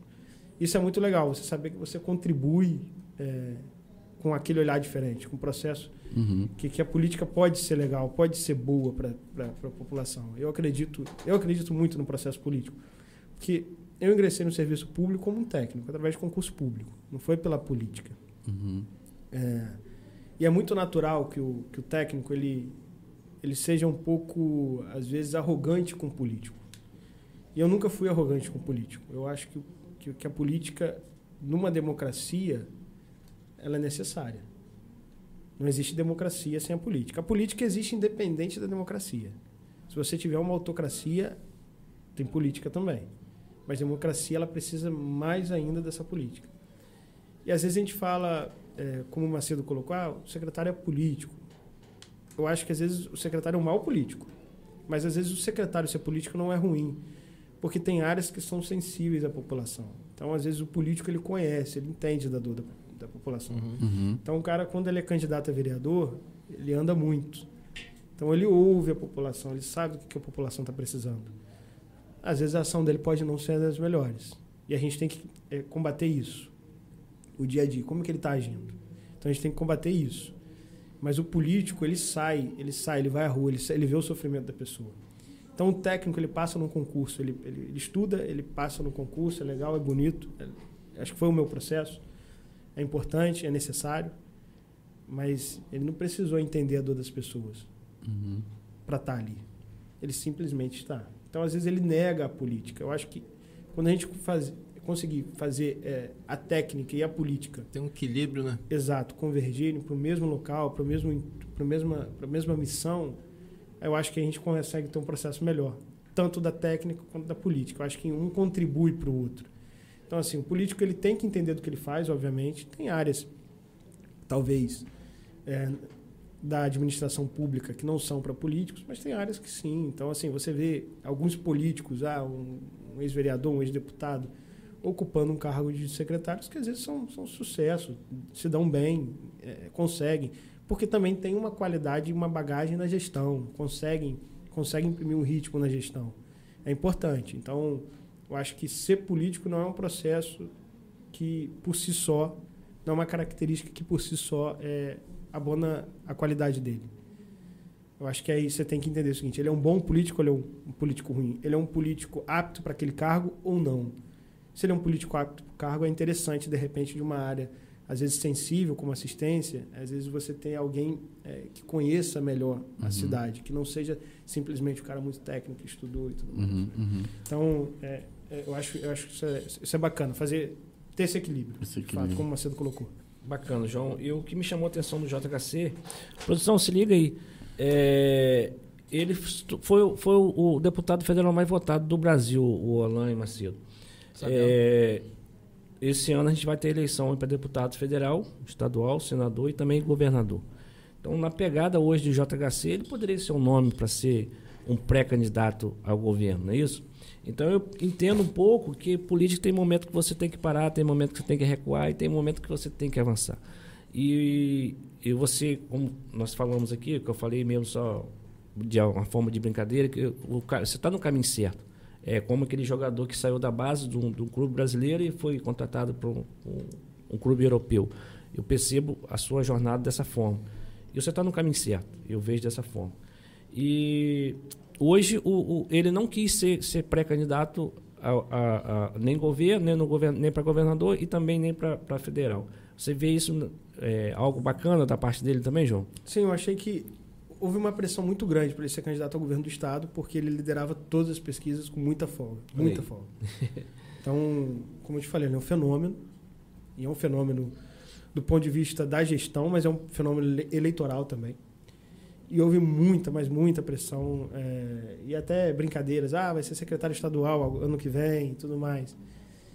E ele deveria, para ele ser candidato, ele precisaria descompatibilizar do cargo de prefeito. Uhum. Então, após um ano e três meses, no começo de abril, um ano, três meses e alguns dias, ele precisaria abandonar o cargo de prefeito, do qual ele foi eleito e contou com, com o apoio da população e a confiança dessa população. Então, acho que não era ele achou que não era o momento. É, eu concordei com ele. Eu acho que realmente não era o momento. Eu acho que eleitoralmente era um momento muito apto. Ele ganhar a eleição no primeiro turno, na minha opinião. Uhum. O que as pesquisas diziam também, eu achava que acontecia. Ganhava uma eleição para o governo do Estado. Ia ser governador em primeiro turno, na minha visão. Mas eu acho que não é só pensar nos seus projetos. Tem uma cidade em curso. Tem uma cidade em manutenção e em mudança em curso. E a gente abandonar isso com um ano e três meses, é, precisando imprimir ritmo, que a gestão pública ela é ela é penosa, ela é um pouquinho devagar às vezes. Numa cidade de, de um milhão de habitantes, então, é, não é uma máquina simples. Então, tudo que você faz, quando você imprimir ritmo, é muito difícil. É, uma semana atrás, eu estava com a secretária de Fazenda do Estado do Ceará. E ela falou o seguinte: é, a gestão pública é muito custosa, penosa. E eu completei na minha cabeça, mas é possível. Então a gente acredita nisso. Então a gente está nesse processo. A gente abandonar agora, eu acho que uhum. ia descontinuar esse serviço, sabe? Esse, esse, esse impacto em gestão que a gente está imprimindo em Maceió. Bacana. Produção, pode seguir, por favor. Tem uns recadinhos para você, João. Eu creio que vai. É dos amigos oh. da pesca, não, né? É. Mas a colocação sua em relação ao prefeito tá de parabéns, eu acho que é isso mesmo. É o chamado, o cara não é oportunista, isso que é bacana demais, cara, na política. É. Acho que vale Muito a pena. bacana. Vale a pena. Isso aí. Olá, boa noite. Meu nome é Suzana Chagas e falar um pouquinho sobre o João Felipe Borges. Eu e o João, nós nos conhecemos na universidade, eu fui professora de João e, sem demagogia, era um aluno é, muito responsável, acima da média. E se eu pudesse definir João em uma palavra, eu acho que é foco. João é muito focado no que remete aos projetos, às intenções deles, realizações dele. Isso é muito bacana, né? É, cabe ressaltar que eu acho que hoje está na prefeitura, na equipe da prefeitura de Maceió, é um reflexo de um trabalho aqui no município de Campos, aonde ele se dedicou, é um servidor público concursado, ele se dedicou, ele mudou coisas para melhor, então acho que refletiu, né? E hoje ele está sendo né, secretário de Maceió. Eu, enquanto professora, muito orgulhosa e quanto amiga, mais ainda, né? Porque é um querido que merece crescer mais e mais. Tá bom? Beijão, João. Aproveito para demonstrar mesmo o carinho e admiração que eu tenho por você. Um abraço. Olha aí. Sua my teacher. Olha aí. Bacana, Suzana é minha professora, né? Foi minha professora na faculdade. Engraçado que a gente ficou amigo mesmo depois, quando ela, ela, ela trabalhou na gestão do prefeito Rafael Diniz. Ela foi trabalhar na gestão, ela foi diretora financeira do, do Fundo de Assistência Social. E ela, assim, como ela vinha da iniciativa privada, e eu fui aluno dela, gostava muito dela como professora, acho que a gente, eu consegui ajudar muito ela, assim. Então eu tive, assim, sempre tive muita boa vontade com todo mundo que estava ingressando, porque ainda mais ela, que eu sabia que vinha com toda a capacidade dela, a profissional, a profissional que ela é, uma mestra em economia, professora, é, com anos e anos de escritório. E, e, a gente virou amigo ali depois disso. Ela fez um, um, uma baita gestão lá no, no fundo financeiro, organizadíssimo, o fundo da assistência. Eu, eu costumava brincar porque como a gente trabalhava, eu trabalhei em controladoria e depois na secretaria de fazenda, todos esses órgãos que davam eram desarrumados, é, caía na gente o problema. Então eu ajudava muito porque ela é minha amiga e dois porque eu não queria ter dois problemas, né? O meu e o dela. Uhum. E o dela não tinha, ela muito profissional, muito organizada e, e assim, amigona, e virou amiga mesmo, assim, de, de dentro da minha casa, assim. Inclusive, cheguei ontem e nem vi ainda, mas com certeza a gente vai se ver e vai tomar um vinho ainda. Que bacana. Pode seguir, produção. E ela falou ali, ela declarou que o mais inteligente da turma, você viu ele falando, né? Você viu, né? Aí que é frase? É, rapaz. Rela- relato da Titian. E- Sabia que o Washington falava inglês assim, não. claro, Viu? velho. Viu? É, mas... Até beijo em inglês eu sei. Meu nome é Eglon Juan, atualmente sou diretor-geral do Instituto Federal do Espírito Santo, campus Ibatiba. E falar do João é muito fácil para mim. Conheço o João desde mais ou menos os 15 anos de idade. É um grande amigo, parceiro, um grande irmão que a vida me deu. E é uma pessoa que eu tenho muito orgulho. Tenho um grande orgulho de ver a trajetória que o João construiu, de ter participado de alguma forma disso. Algumas pessoas na vida elas nos impulsionam e grande parte do que eu me tornei tem a participação do João. Quando a gente está junto, é, são horas e horas conversando, a gente até perde a noção e várias vezes a gente viu o dia amanhecer batendo papo, porque é um cara que também tem muito conteúdo para transmitir. E isso vai nos ajudando, obviamente, cada vez mais. Agora, além de ser esse parceiro, esse irmão, o João também foi meu parceiro de banda.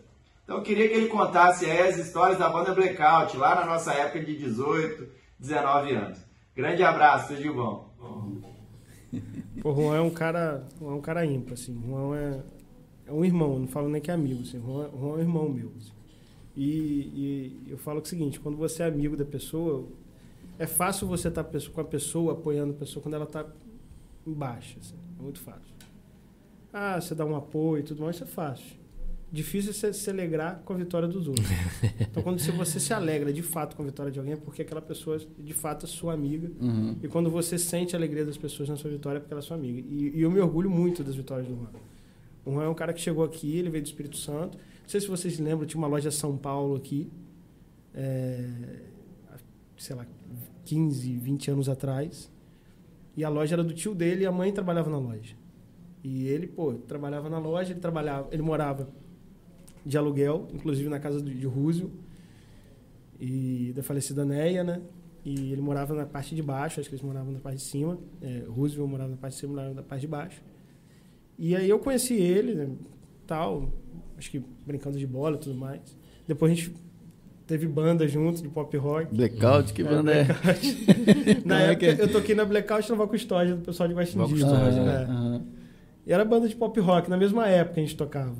Tocava o quê? Tocava guitarra. Olha Porque aí. eu tô perguntando, sabe por quê? Você já abordei um cara que toca na banda e, é, é, com um monte de instrumento lá. Não, eu sou músico. Você tá, você toca o quê? É chucalho. chucalho até minha filha toca, mano. Olha o preconceito. Eu tocava, Eu sou músico, eu toco chucalho. eu tocava, eu era um músico do, do tipo seguinte, eu tocava guitarra da mesma qualidade do cara tocava chocalho. Da onde? E aí, Juan, Juan a, gente, a gente acho que passou assim. A gente tem uma trajetória de vida similar, assim, dando muito duro, estudando muito e tudo mais. E Juan fez, um, fez a, a faculdade dele, depois fez o mestrado dele, depois fez o doutorado dele. Ele se tornou eh, professor do IFE através de concurso público. E hoje ele é diretor do campus dele. Pô, eu me lembro que Legal. no dia que ele no dia da eleição eu saí de, de, de campus para Ibatiba, quatro horas e meia de viagem, no final da tarde para acompanhar a eleição dele lá. Ele ganhou a eleição. E eu voltei no outro dia porque eu tinha que trabalhar. Só para estar ali junto com ele. E, e ele, depois disso, ele agora, recentemente, ano passado, porque para ser diretor é um processo democrático né, do IFE, Uhum. onde tem a eleição do corpo administrativo, dos professores e do- dos alunos. E ele ganhou nos três. Ganhou nos três, ganhou de lavada. Assim. Então é uma alegria, assim, porque sinal de, de aprovação do trabalho dele. Não, não é um campus pequeno, tem, tem, tem muito aluno no campus dele. Eu fui, eu visitei no dia da eleição, é um campus grande, muito bem organizado, bonito. E, e ele, ele é um orgulho, assim. Então ele saiu muito da baixa, muito da dificuldade junto com a mãe dele. Ele sozinho, a mãe dele, é um cara ímpar, assim, ímpar, inteligentíssimo, assim, muito orgulhoso. Inclusive fez parte daquele movimento lá da Uhum. juventude Uhum. do PSDB junto comigo. E ele tocava o que na Blackout? Chocalho? Não, né? Ele tocava baixo na qualidade de quem toca chocalho. Quem cantava nessa, nessa essa banda aí? Era o Eric. Eric tá morando, eu acho que Eric mora em Campos hoje, Uhum. filho da professora Elsa. Ela Uhum. sou professora de português. É porque eles eram de campos e moravam aqui há pouco Uhum, tempo. sim. Uhum. Então, assim, muita gente acaba não conhecendo. Não. Aqui tem um monte de música aqui, né? Tem. Tem. Tem, Chocalho, tem né? o Janzinho ali, tem o, o Lucas, O pessoal da produção Né? aí Tem- manja. tem Manja. o João Felipe. Verdade. O, o Lucas toca chocalho. Não, rapaz, o Lucas toca tudo, cara. Toca Toca tudo. bateria, teclado, chocalho. Toca, toca até pedra. pode, pode seguir, por favor, querido. Aí ele mora no Espírito Santo ainda. né? Mora, mora em Batiba. Uhum. Irmão, passando aqui para deixar esse, esse vídeo e esse abraço, dizer que eu tenho um grande orgulho de você, dizer que eu tenho um grande orgulho de ser seu irmão e de aprender muito com você a cada dia, tá? Continua assim, esse ótimo, além de irmão, um grande filho, um grande esposo e um grande pai. Valeu, um abraço. Isso aí é o Ada. Meu irmão. É, tem tempo que eu não vejo também, desde fevereiro. É. Ainda não vi. Tá morando em Cabo Frio, acho que vai estar aí amanhã. Uhum. Final de semana vai estar aí, vou vai poder tomar um, discutir, bater boca, falar do Flamengo, tomar cerveja junto. É, flamen- é flamenguista também? É, muito, então- flamenguista, muito mais que eu. Então tá em casa, então. A conversa vai ser boa. Falar nisso, né? Eu acho que o Flamengo deu uma atropelada ontem. O que que eu. Mas você também fica. Eu ia falar amassou, mas amassou é pouco. Pode seguir, produção. então o Asa tá em Cabo Frio, não sabia não. Tá, morando, trabalhando lá. Olha que bacana. João, tudo bem? Sejam bem-vindos, tudo bem? E aí, como é que está? Tranquilo? Muita batalha, né? Muito trabalho. Eu estava revendo umas fotos suas, eu e sua mãe, quando você era pequeno, três anos, quatro anos. E hoje a gente comparando com vocês depois de 30 anos, 30 e poucos anos, você se transformou num homem realizado, num homem forte, um homem que conseguiu uma 50 bela esposa, um belo filho. E é um cara realizado profissionalmente. Isso a gente agradece muito a Deus por tudo isso. A gente está pedindo, agradecendo por você, pela tua esposa, pelo teu filho. Que você continue sempre um grande profissional você é, seja sempre um bom filho, um É bom pai e que possa ser sempre ter paciência com todos nós. A gente parabeniza você por tudo que você é. Um abraço meu, da tua mãe, da tua esposa, do teu filho, Ada, Pedro, tudo de bom. Um abraço, parabéns, hein? Parabéns por tudo que você tem realizado na sua vida. Esse aí, é o- esse é o culpado de tudo, João. É, É. grande conselheiro de vida, meu pai. É, é bom ter um pai que é amigo, assim. Meu pai é meu amigo, minha mãe é minha amiga. Então, assim, a gente senta junto e, e são horas e horas de conversa. E compartilho a vida com eles. Me inspiro muito no meu pai também. Meu pai saiu da, de uma situação muito normal, né? Você ter pais, é, na nossa geração, ter pais que passaram por dificuldades financeiras grandes. Assim. Meu pai passou, teve dificuldade financeira muito grande quando era, quando era criança. Minha avó tinha que lavar roupa para dar, dar conta dos filhos. Então, muitos filhos, eram dez filhos. Então, meu avô morreu muito cedo. Então, numa época que não se falava em previdência social, não se falava, não se falava nessa rede de assistencialismo que se tem no país hoje, que é boa, que é necessária. E não existia isso. Então, é, os filhos eram a previdência dos pais. Né? Isso, isso é muito comum, isso é muito falado. Os filhos eram a previdência dos pais. Até por isso os pais tinham muitos filhos, né? Para dar conta de, da aposentadoria dele. Uhum. E meu pai, meu pai vem dessa geração, então meu pai me deu muito duro na vida, assim. Meu pai é, ultra, conseguiu ultrapassar muitas barreiras, assim. Então, meu pai é um orgulho. Inclusive a faculdade que eu fiz foi muito por orientação dele, orientação dele na época. Seu Roberto. Exato. Seu Roberto, é, eu- olha só como é que é. São Francisco é pequeno, né? Seu Roberto era um ícone do controle interno, na época que eu Exato, trabalhava na exato, prefeitura aqui, exato. cara. Então, tá vendo? Eu conheço os, os pais dele, o pai dele, não conhecia ele pessoalmente. Exato. Meu pai bancário, era bancário e servidor público, eu servidor público e, e, e tenho um irmão bancário. Então, assim, Sim. os pais influenciam muito, né? Uhum. Então, meu pai influenciou muito nesse processo e, e, é, é, assim, um, um, um pai amigo, assim, orientador. Na época que eu, que eu fui, que eu escolhi a faculdade de Ciências Contábeis, eu queria fazer economia. E ele falou, não, faz Ciências Contábeis, é legal porque se você não conseguir um emprego, por exemplo, numa empresa, numa área pública, você ainda pode ter um escritório e tudo mais. E Uhum. é uma coisa que, que é fácil trabalhar se você se você tiver um, uma carreira aí organizada e tudo mais. Então eu fui ouvir ele né, na época e, e, e, e seguir por, pela ciência. Fui, fui fazer minha faculdade de ciências contábeis. E, e ele, ele, ele me ajudou muito em tudo, na vida, na vida inteira. Assim. Meu pai é um cara muito dedicado à família. Assim. Verdade. Então, primeiro a família, depois as outras coisas. Ele, ele abre mão das coisas dele pela, pelos filhos, assim, pela esposa, pela família. Que bacana. Um, um abraço pro seu Roberto, se estiver acompanhando a gente aí. Ih, incomodei muito o seu Roberto lá no controle. É. Roberto, processo de fulano. um abraço pro seu Roberto aí. Valeu, seu Roberto. Obrigado Valeu, pelo. seu Roberto. Pode seguir, produção. Oi, amor, tudo bem? Passando aqui para falar um pouquinho da, da admiração que eu tenho por você. É, já te falei várias vezes, essa não vai ser a última. e, e além de profissional, excelente profissional capacitado que você é, você se esforça muito para estar integrando a gente na sua rotina, mesmo na correria que é, né? E, e difícil como é, você tá sempre envolvendo a gente é, para estar presente dentro do possível. Um beijo, te amamos, tá? Eu e Matheus. Isso aí é dono do coração, João? É, dona no meu coração. Quem manda lá é ela, João. Quem manda é ela sempre. O João ficou aquele, até meio vermelho, né? aquele, aquele jeitinho ali calminho, É, é. baixinho, né? Falando baixinho, mas ela, assim, é uma é minha grande parceira, assim, o grande amor da minha vida, mas é, além disso, é uma grande parceira. Eu acho que é, ninguém consegue nada sozinho, eu não consegui isso sozinho. Eu acho que ela me ajuda muito em tudo. Então, assim, o cargo meu hoje exige muito de mim, exige muitas horas fora de casa. Eu viajo muito, então, só pra gente ter noção, semana retrasada eu estava em São Paulo, semana passada eu estava Brasília, em né? Brasília, essa se- semana que vem eu vou estar em São Paulo de novo.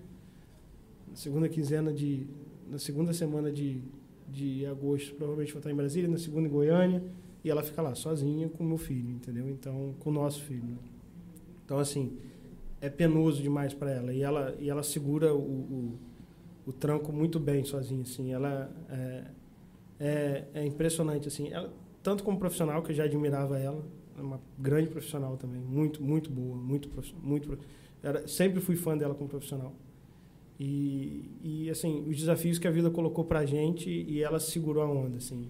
Eu não imaginava, porque eu acho que ela nunca se imaginou fora de campos, nunca se imaginou de campos. Perto da família, muito fácil. A gente sempre estava na casa da minha sogra, da mãe dela, Uhum. do meu sogro. E estava lá sempre, era muito fácil. Então eu saía da- da- do trabalho, passava lá, tomava um café às vezes, jantava, às vezes a gente, ah, não fizemos nada no almoço, passava, almoçava lá e tal.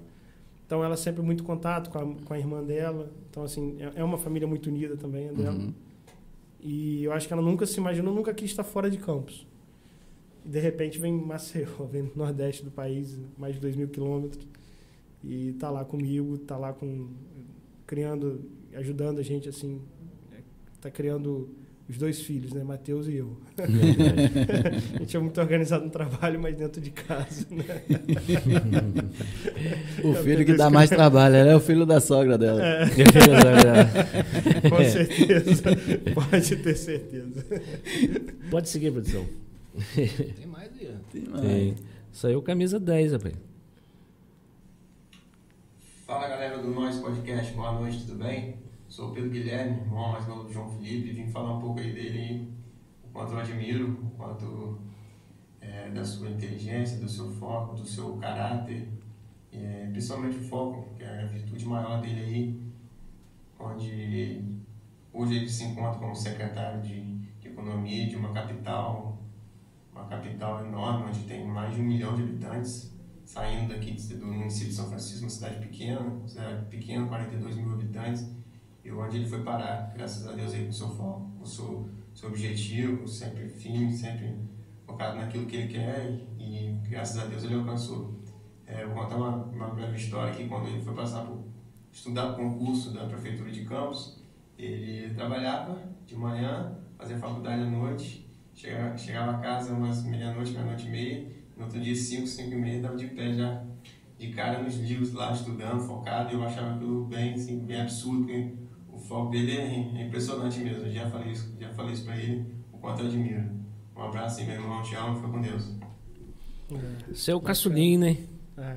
Caçula, tá casando no final de semana. É. Parceiraço também, outro. Meus irmãos são meus amigos, assim, meus, com- meus irmãos, meus pais, isso é muito bom assim, pra gente. E eu fico feliz dele agora tá, tá fazendo faculdade, que ah, ele parava, voltava e tal. Uhum. Cara, tem que, tem que estudar, velho. É hábito. Eu acho que se uma dica que eu posso dar para as pessoas é, é, é- é difícil, pode ser difícil, mas eu acho que quando você alcança algumas coisas assim, às vezes talvez inimagináveis, é muito comum você ver o cara falando assim, ah, poxa, eu dei duro. Realmente, eu acordava 5 horas, 5 e meia da manhã, às vezes, para estudar, depois dormia meia-noite, uma hora. Fazia, de fato. É, ah, mas, pô, foi muito difícil. Eu chego aqui, dou meu depoimento, que ah, eu dormia uma hora da manhã, acordava às 5, pegava dois ônibus. No começo da faculdade, eu trabalhava em Santa Clara. E, e- e eu não conseguia, não tinha hora para pegar o ônibus da faculdade. O ônibus passava quatro e meia e a loja onde eu trabalhava fechava cinco, cinco e meia, era gerente. Então eu não Uhum. podia sair mais cedo. Então eu ainda vinha deixar o movimento da loja em São Francisco para andar um quilômetro, pegar uma van e o dinheiro era curto. E, eu e aí eu conto essa história com uma dificuldade gigante para parecer que é impossível. E não é, eu acho que é uma questão de hábito, sabe? Então eu falo, eu falo que acho que minha vida mudou muito quando eu passei a ser leitor. E sempre está no processo de estar lendo algum livro. Talvez hoje, na, na minha correria grande, eu não consigo ler tanto mais. Mas na época que eu trabalhava e fazia faculdade, eu conseguia ler 15 livros no ano. Estudando, eh, Uhum. trabalhando. Mas é- era hábito. É questão de hábito. Então, assim, se é uma coisa que a gente pode falar para os mais novos, é isso, cara. Vale a pena. Começa lendo um livro simples. Começa lendo um livro de leitura mais fácil. Cria o hábito. Leia sempre. Leia sempre. Daqui a pouco você está lendo uma coisa mais bem elaborada, mais difícil. Uhum. E, e vira hábito. Fica mais fácil você estudar. É, quando eu comecei a ler, eu achava que eu achava que a leitura te deixava mais culto. Ela te deixa mais culto, mas ela também é é- é- a leitura é o melhor exercício para a inteligência. É a melhor musculação para o cérebro é a leitura. Então, é, te ler te deixa mais culto, mas também te deixa mais inteligente, te deixa apto a entender as coisas mais fácil. Funciona igual o nosso corpo, né? Precisa estar em exercício para estar funcionando melhor. Exato. Não é só. Você não está aprendendo só as Uhum. coisas que você está lendo. A leitura te torna mais fácil o aprendizado do que vem depois também da leitura. Então, é, é isso que eu tenho a, a falar para os mais jovens, que não pode ser difícil, mas é o hábito. Não é, é, não é aqui fazer o negócio parecer impossível para me vangloriar e para que ninguém chegue. Eu não penso assim, acho que não pode ser assim. Não dá, é possível. É é questão de se esforçar um pouquinho, questão de tornar as coisas um hábito. E aí, por exemplo, eu estou sem ler um pouco. Por conta da minha correria, aí eu foco Uhum. muito minha leitura em economia atual e tudo mais. Eu não estou lendo é, literatura comum, eu leio mais livros técnicos Mais quando eu tenho tempo. Exato. Uhum. Estou no avião, leio um livro e tal. Uhum. É, sempre estou com um Kindle comigo. Mas, mas tá naquele hábito de ler foi um, foi um processo transformador na minha vida. E eu não me tornei leitor cedo. Eu me tornei leitor com os 20 anos. Esse processo de estar sempre lendo, de estar com um livro, tá, até lendo, tá lendo que livro? Estou sempre lendo algum livro. Uhum. Então foi um processo tardio, assim, tem gente que começa a ler muito cedo, para mim 20 anos talvez tenha sido um pouco tardio. Nunca é tarde, eu acho que vale a pena, assim. Enriquece o vocabulário. Excelente colocação, cara. Eu também gosto muito de ler. Inclusive, minha meta para esse ano são 13 livros. Pô, bom demais. Eu tô um pouco atrasado, mas eu vou bater. Você é máquina, rapaz. Vamos bater essa meta aí. Tá no mesmo naipe, tá vendo? Não vou falar pra você levar ele lá pro Maceió, porque senão eu vou perder aqui meu, meu camisa 10 e faixa, né? Mas é nesse nível, João. Um homem inteligente demais. Não, Bom tô demais. aprendendo. Pedro, eu quero te mandar, te agradecer, cara, que, poxa, ele me ajudou pra caramba nesses vídeos aí. Infelizmente teve algumas que não pôde chegar a tempo, por causa do horário da produção, mas eu quero te agradecer. Eu quero louvar Deus pela sua vida. Você vai estar casando aí, vai estar entrando aí nessa, nesse grande, nessa grande empreitada de casar, eh, nós quatro que somos casados, e que o Senhor Jesus continue te abençoando em todo aspecto. Fiquei muito feliz depois que você se tornou eh, uma pessoa importante no, no, no banco, né, na instituição Bradesco. É, eu, eu olho para Pedro, e Pedro que é o caçula, e Pedro Dawson parece muito com, com o filho de Bia, no caso, o filho de Jaqueline, o Pedro Henrique. Parece muito, cara. E, e Pedro era novinho, cara. Pequenininho. de- assim, aí hoje você vê um cara é, é, em uma instituição bacana, é um cara que pensando grande, isso aí a gente se sente feliz, porque o pai, a mãe de, de, de João aqui, a gente conhece desde lá de trás, muito tempo. É, então, o, o Pedro, obrigado por tudo aí, tá bom? Um forte abraço. O, o Alan Macedo, a nossa hora já está tá, tá se já se esgotando, né? Vamos liberar o nosso convidado para a família dele também. Também, também chegou aqui de pronto, né? Tem só mais um comentário aí, Alan? Gostaria que você concluísse aí para a gente só do, mesmo. Comentário do Eglon Juan Salazar. João Espumante é o cara. Olha aí. Merece todo o reconhecimento. Muito orgulho desse garoto. Que história é essa de João Espumante? Gostava do champanhe, né, João? Não, não, não. Foi, o, foi acho que foi o primeiro e-mail que eu criei para criar um, um, um, um, um o Orkut ainda. Na aí, época. João Espumante, por besteira, sem É. motivo. Aí, João Espumante. Porque a gente ficava assim, ah, fazer nada, ficar lá espumando. E ele espumando, jogou na pedra aqui, ó. É, Amigão, né? não, só tem um amigo. É melhor não, não, não ver mais comentários de amigos meus. Veja dos meus inimigos. João, eu quero, cara, te agradecer mesmo. É, não sei quando que você vai voltar aí, mas com certeza de outra vez, a oportunidade se estiver aqui na sua terra natal, é, vai estar com a gente também. E com certeza é um sonho sim de conhecer Maceió. É, agora mais do que nunca, né? A gente tem que ir lá, né? Um Depois convite do, do É? prefeito e do secretário. É, É, sempre dá um jeito de. secretário, né? É, Macedo, eu quero te, te agradecer por você ter lembrado. Eu quero é, citar aqui, João. Eu quero mandar um abração pro Dr. Gustavo, Gustavo Araújo, que é seu amigo também. Sim, moramos juntos. É, inclusive. sei disso. E eu sei que você levou com uma forma de brincadeira a questão de- do, do exame que eu, fui fei- que, que eu fiz hoje. Ele vem me acompanhando já há um tempo. Mas eu quero deixar registrado para quem ele que não fez um exame ainda, no caso não procurou um, um urologista, o Dr. Gustavo está aí, é um excelente profissional e que cuide. Eu até botei hoje na minha rede social, né? É melhor você cuidar da sua, da sua saúde hoje para não cuidar da sua doença amanhã. Então eu, eu quero é, que ele estava com uma fome de brincadeira comigo aí, eu queria é, ressaltar isso aqui. Não, mas eu sei que é sério, isso é assunto É, sério. é um assunto sério e a gente está aí. Não é isso, João? A hora, a hora é, é agora, não pode deixar para amanhã. E o Rocha já marcou consulta pra semana que vem de novo. Olha aí, rapaz. Eu não falei nada. é amanhã, rapaz. Semana que vem não, amanhã. Doutor, obrigadão, cara. Obrigado pela parceria, obrigado pela amizade. Realmente você tem feito diferença no nosso município, em campo e etc. João, muito obrigado, cara. Obrigado por você ter aceitado, obrigado por você vir. Chegou ontem de viagem, né? Ontem para hoje, pegou a estrada, tá aqui com a gente, vai. É, você não tem noção quanto que você nos alegrou, nos, nos honrou. A palavra é essa. Quanto que você nos honrou. Obrigado, cara. Obrigado mesmo. É Isso aí, satisfação de conhecer pessoalmente, cara. Parabéns pelo cenário de destaque que você tá. É muito pela sua competência, a gente tem certeza disso. Obrigado por contribuir com o nosso projeto, por estar aqui compartilhando um pouco da sua experiência. É, e, e agradecer a família também, que abriu É. mão, né? Desse tempinho de estar emprestando ele aqui pra gente. Então, obrigado a você, obrigado a toda a sua família. Um abraço pro Roberto, pra sua esposa, pro seu filho. Então, obrigado. É isso aí. Isso aí, João. Parabéns, cara, por tudo que você tem feito aí.